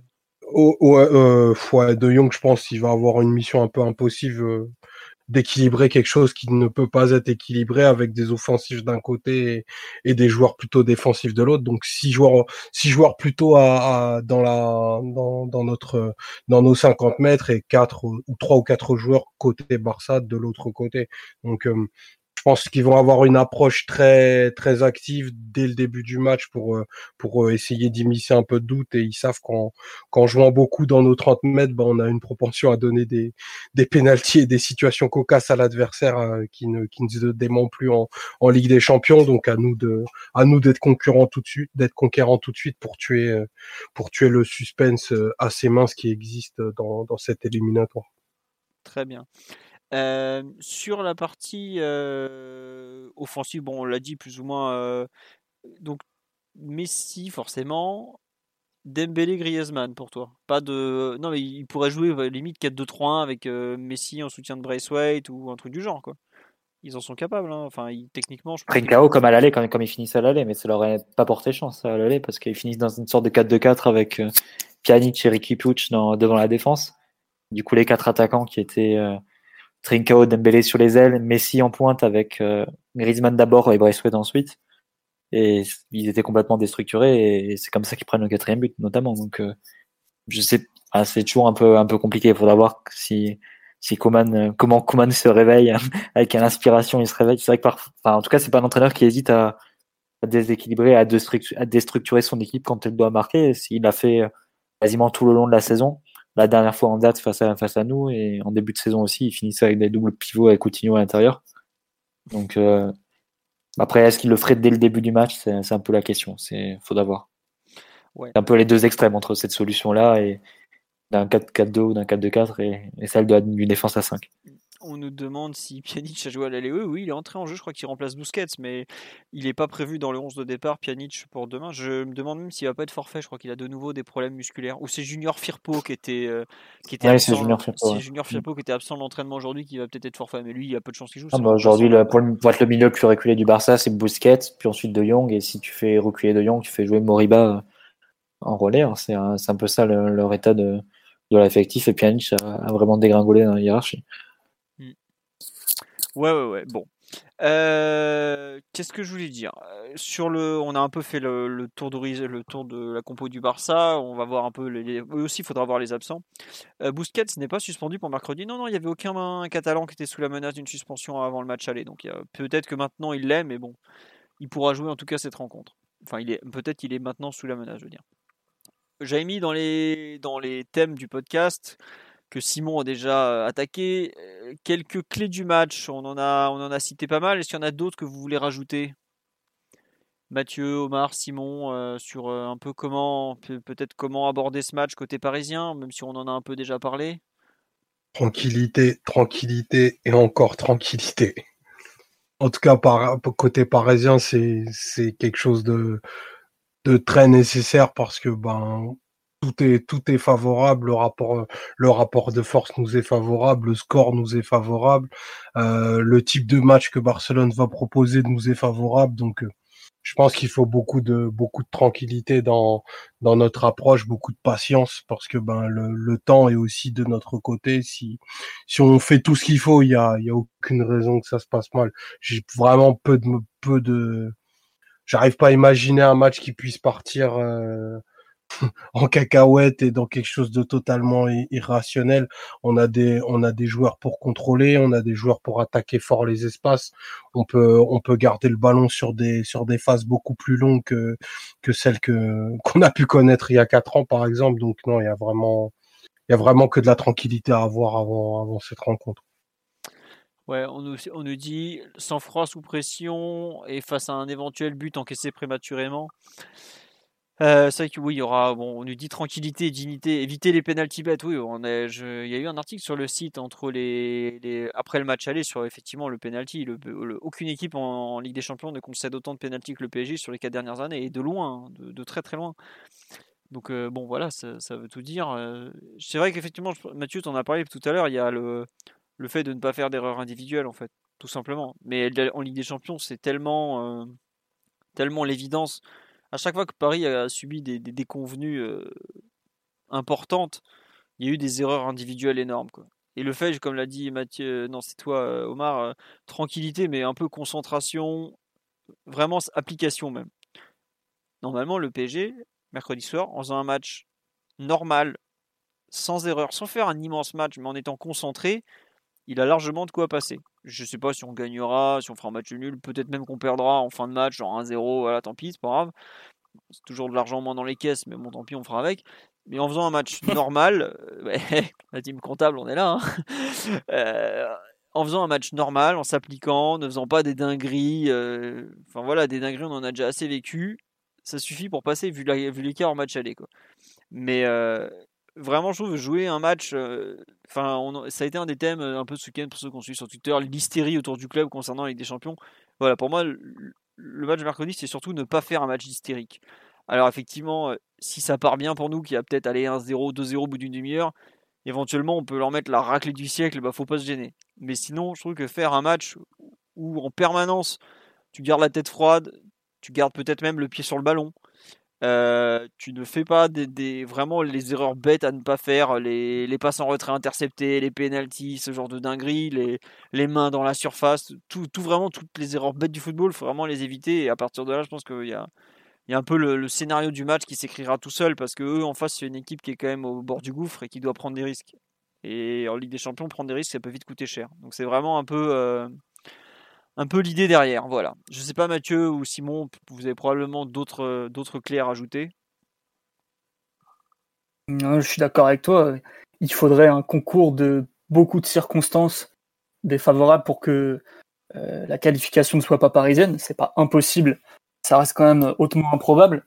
Donc euh, non, il faut vraiment aborder le match avec beaucoup de sérénité, beaucoup de sérieux, marquer dès la première mi-temps si possible, ou en tout cas ne pas ne pas, ne pas faire marquer le, Barça. Donc euh, non, vraiment, tu as tout ce qu'il faut pour, euh, pour battre cette équipe à la loyale sans faire le match de ta vie. Euh, tu as prouvé au match aller que tu pouvais un peu maîtriser les points forts du, du Barça, à savoir leur animation offensive. Donc non, il n'y a vraiment aucune raison de, de paniquer, de se dire que ça va mal se passer. On espère que les joueurs seront à la fois sereins, concentrés, sans excès non plus d'arrogance. Et surtout, on espère qu'ils seront pas euh, en mode caca culotte où euh, les mecs se diront euh, ils nous l'ont déjà fait une fois, ils peuvent le refaire quoi. Vu qu'il y a encore quelques grands brûlés de la remontada de 2017 dans dans le 11 et dans l'effectif. Après, il y a plus de grands brûlés du Barça et du 8-2 du Barça que, que de grands brûlés de la remontada côté parisien. Et, si tu prends les grands brûlés parisiens d'il y a 4 ans, il y en a trois qui ont joué au match aller. Kurzawa qui était décisif, Marquinhos qui a fait un très bon match et Verratti qui a fait un match brillant. Donc, euh, quelque part, eux, ils n'ont pas de raison de, de porter encore avec eux le, le deuil et le poids euh, de ce match-là. on a un score à défendre, c'est pas pareil, quoi. Ouais, peut-être, mais c'est au parc, c'est. Je sais pas, il y a, y a, tellement de choses qui ont changé entre temps. C'est vrai que le comparatif est pas, pas forcément pertinent. Après, c'est vrai que le, le, manuel de, de, du match qui doit pas partir dans tous les sens et qu'à à sortie philo, ben c'est un peu, c'est un peu ce qu'on dit à chaque fois, c'est éviter les erreurs. Si le match part dans tous les sens, normalement c'est toi qui dois gagner à ce petit jeu-là. Oui, en plus, en plus, maintenant que totalement et que tu laisses Mbappé avec un petit peu d'espace aider un contre un, normalement tu te fais tuer quoi. C'est ça, normalement, normalement as même, même si le match part un peu dans tous les sens, tu as, de quoi le, le, punir et c'est un peu ce qui se passe au match aller quand, quand le Barça décide d'y aller avec quatre attaquants, etc. Au final, c'est nous qui marquons et c'est pas eux. Mais euh, non, voilà, sinon il faut bah, la sérénité dont tu as parlé, Omar, la tranquillité, la concentration.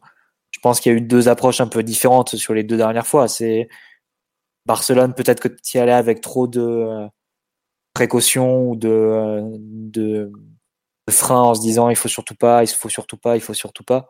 Et face à United, tu allais au contraire avec peut-être trop de décontraction et de en pensant que c'était fini et que de toute façon ils arrivaient avec leur équipe bis et, et que la qualif était déjà en poche et qu'on pouvait se permettre euh, d'arriver au stade euh, une demi-heure avant le match, ce genre de choses. Et euh, là, peut-être qu'on, avec l'expérience, avec aussi le, parcours de l'an dernier en Ligue des Champions, euh, mine de rien, parce que tu as quand même remonté des scores l'an dernier en Ligue des Champions. Tu as, remonté Dortmund sur deux matchs, tu as remonté Atalanta sur un match. Là, c'est la dernière étape un peu pour, pour se laver mentalement, se purger mentalement de, des scories passés. C'est cette année, tu as remonté deux fois des scores. Tu as remonté Leipzig, tu as remonté Manchester. Ouais, c'est en poule, mais je suis d'accord avec toi. Donc voilà, quelque part là, c'est le fait de tenir un avantage qu'on n'a pas réussi souvent en Ligue des Champions. C'est, je crois qu'on a, on l'a rarement fait, on l'a jamais fait même. Euh, sur des gros matchs, hein, j'entends pas le 4-0 qu'on gagne face à Leverkusen par exemple. Euh, parce que Chelsea en 2014, on, perd, et United et, Barça aussi. Ça peut être la dernière étape de, cette purge psychologique et mentale, euh, ce reset si on veut, euh, pour repartir vraiment à zéro et, mettre de côté vraiment le passé qui était un, passif dans notre cas. Donc, euh, voilà, c'est en espérant que mercredi ça tourne du bon côté, mais il n'y a aucune raison sportivement que, ça ne le fasse pas, même avec une équipe du PSG qui n'est pas une équipe parfaite, qui, qui parfois fait des erreurs, etc. Mais le Barça en face, c'est la même chose. Ah oui, C'est pas vous, euh, je croyais déjà pas une seule seconde à la première remontada. Alors, euh, je sais pas, que. à voir. Hmm. Après, le Barça était beaucoup plus fort en 2017 aussi. Euh, oui, oui, oui. beaucoup, beaucoup, beaucoup plus fort. Après, c'est vrai que ce que dit Kuman, et où on peut pas lui donner totalement tort, c'est que son, son équipe, elle a, elle a souvent fait des. Elle s'est régulièrement fait battre à domicile mais elle a quand même fait pas mal d'exploits à l'extérieur. Ils sont allés gagner 2-0 à, à, Turin. Ils ont fait un. Oh, ils sont allés gagner à, Séville il n'y a pas longtemps. Bon, là, c'est vrai que l'exploit est encore supérieur, mais bon, est-ce qu'ils en sont capables? C'est, c'est Ils s'accrochent à ça en tout cas. Mais c'est vrai qu'il faudrait pas, faudrait pas leur donner des espoirs en fait. C'est un peu ça l'idée. C'est pas éviter euh, de, bah de, de, les faire y croire en fait tout simplement parce que là ça, là on serait vraiment des un peu des gros débiles quoi si je peux me permettre et là, on a un autre problème, c'est qu'en fait, je peux plus couper le podcast parce que mon navigateur a complètement planté, donc on va rester avec vous oh. toute la nuit. donc vous aurez les imitations d'Omar euh, dès la fin du match. Vous allez m'entendre me faire à bouffer surtout. ouais, voilà, mais euh, c'est un peu problématique là ce qui se passe, donc euh, je vais essayer de, tu vas live tweet, live tweet le tirage de Coupe de France, la, Coupe bah, Non, parce que comme je, je, regarde la télé par internet et que tout a planté, on est un peu dans un cas tout à fait extraordinaire. Donc je sais pas comment je vais pouvoir arrêter le podcast. Euh, bon, c'est pas très. Débranche ton ordi. Bah oui, c'est malin ça, Simon, n'hésite pas. Euh, est-ce que vous voulez, avant que je, je, tente de résoudre mes soucis de façon sauvage, est-ce que vous avez quelque chose à rajouter concernant le justement la rencontre de, demain, messieurs, ou pas? Ou on a déjà fait, on a déjà fait assez, on a déjà assez parlé, et, euh, on est bon? Oh, super, super match au parc encore. Faut, faut les achever désormais. Faut, les dans, la, totalement. dans la droite ligne de ce qu'ils subissent en Ligue des Champions depuis quelques années, une goleada et ce sera parfait. D'accord. Euh, Mathieu, Simon, euh, Omar, un autre souhait euh, pour, pour, cette fin de, pour cette fin de podcast avant de, de rendre l'antenne? Finissons-en. Finissons avec le D'accord, bon. Non, mais c'est vrai qu'il y a. il y a quelque chose de à finir en fait, je trouve. C'est un peu le, le... enfin j'ai envie de dire, s'il y a élimination, c'est un peu le, chapitre final de, de, la remontada malgré tout pour l'instant, parce que il y a le côté Neymar, ça a été la, enfin Verratti, ça a été la première revanche. Neymar, ça a été la deuxième. Ensuite, ils nous ont dit ouais, vous faites jamais mieux que vous allez jamais, vous avez jamais fait mieux que huitième de finale. Le PSG est allé en finale, il est passé tout près. Il y a eu ensuite ce match aller où qui est quand même une, une claque monumentale dans leur grande bouche. Dieu sait qu'ils aiment l'ouvrir. Je parle en tout cas des, puristes, hein, même si c'est vrai que leurs spécialistes de la Meuse et de la Creuse sont en général pas les derniers à jacter et à se prendre pour des culés. Mais il y a un côté, en fait, refermer cette histoire d'il y a 4 ans. C'est dommage ça tombe pas jour pour jour, en fait. J'aurais aimé que ça soit jour pour jour, pour vraiment que ça, finisse les choses.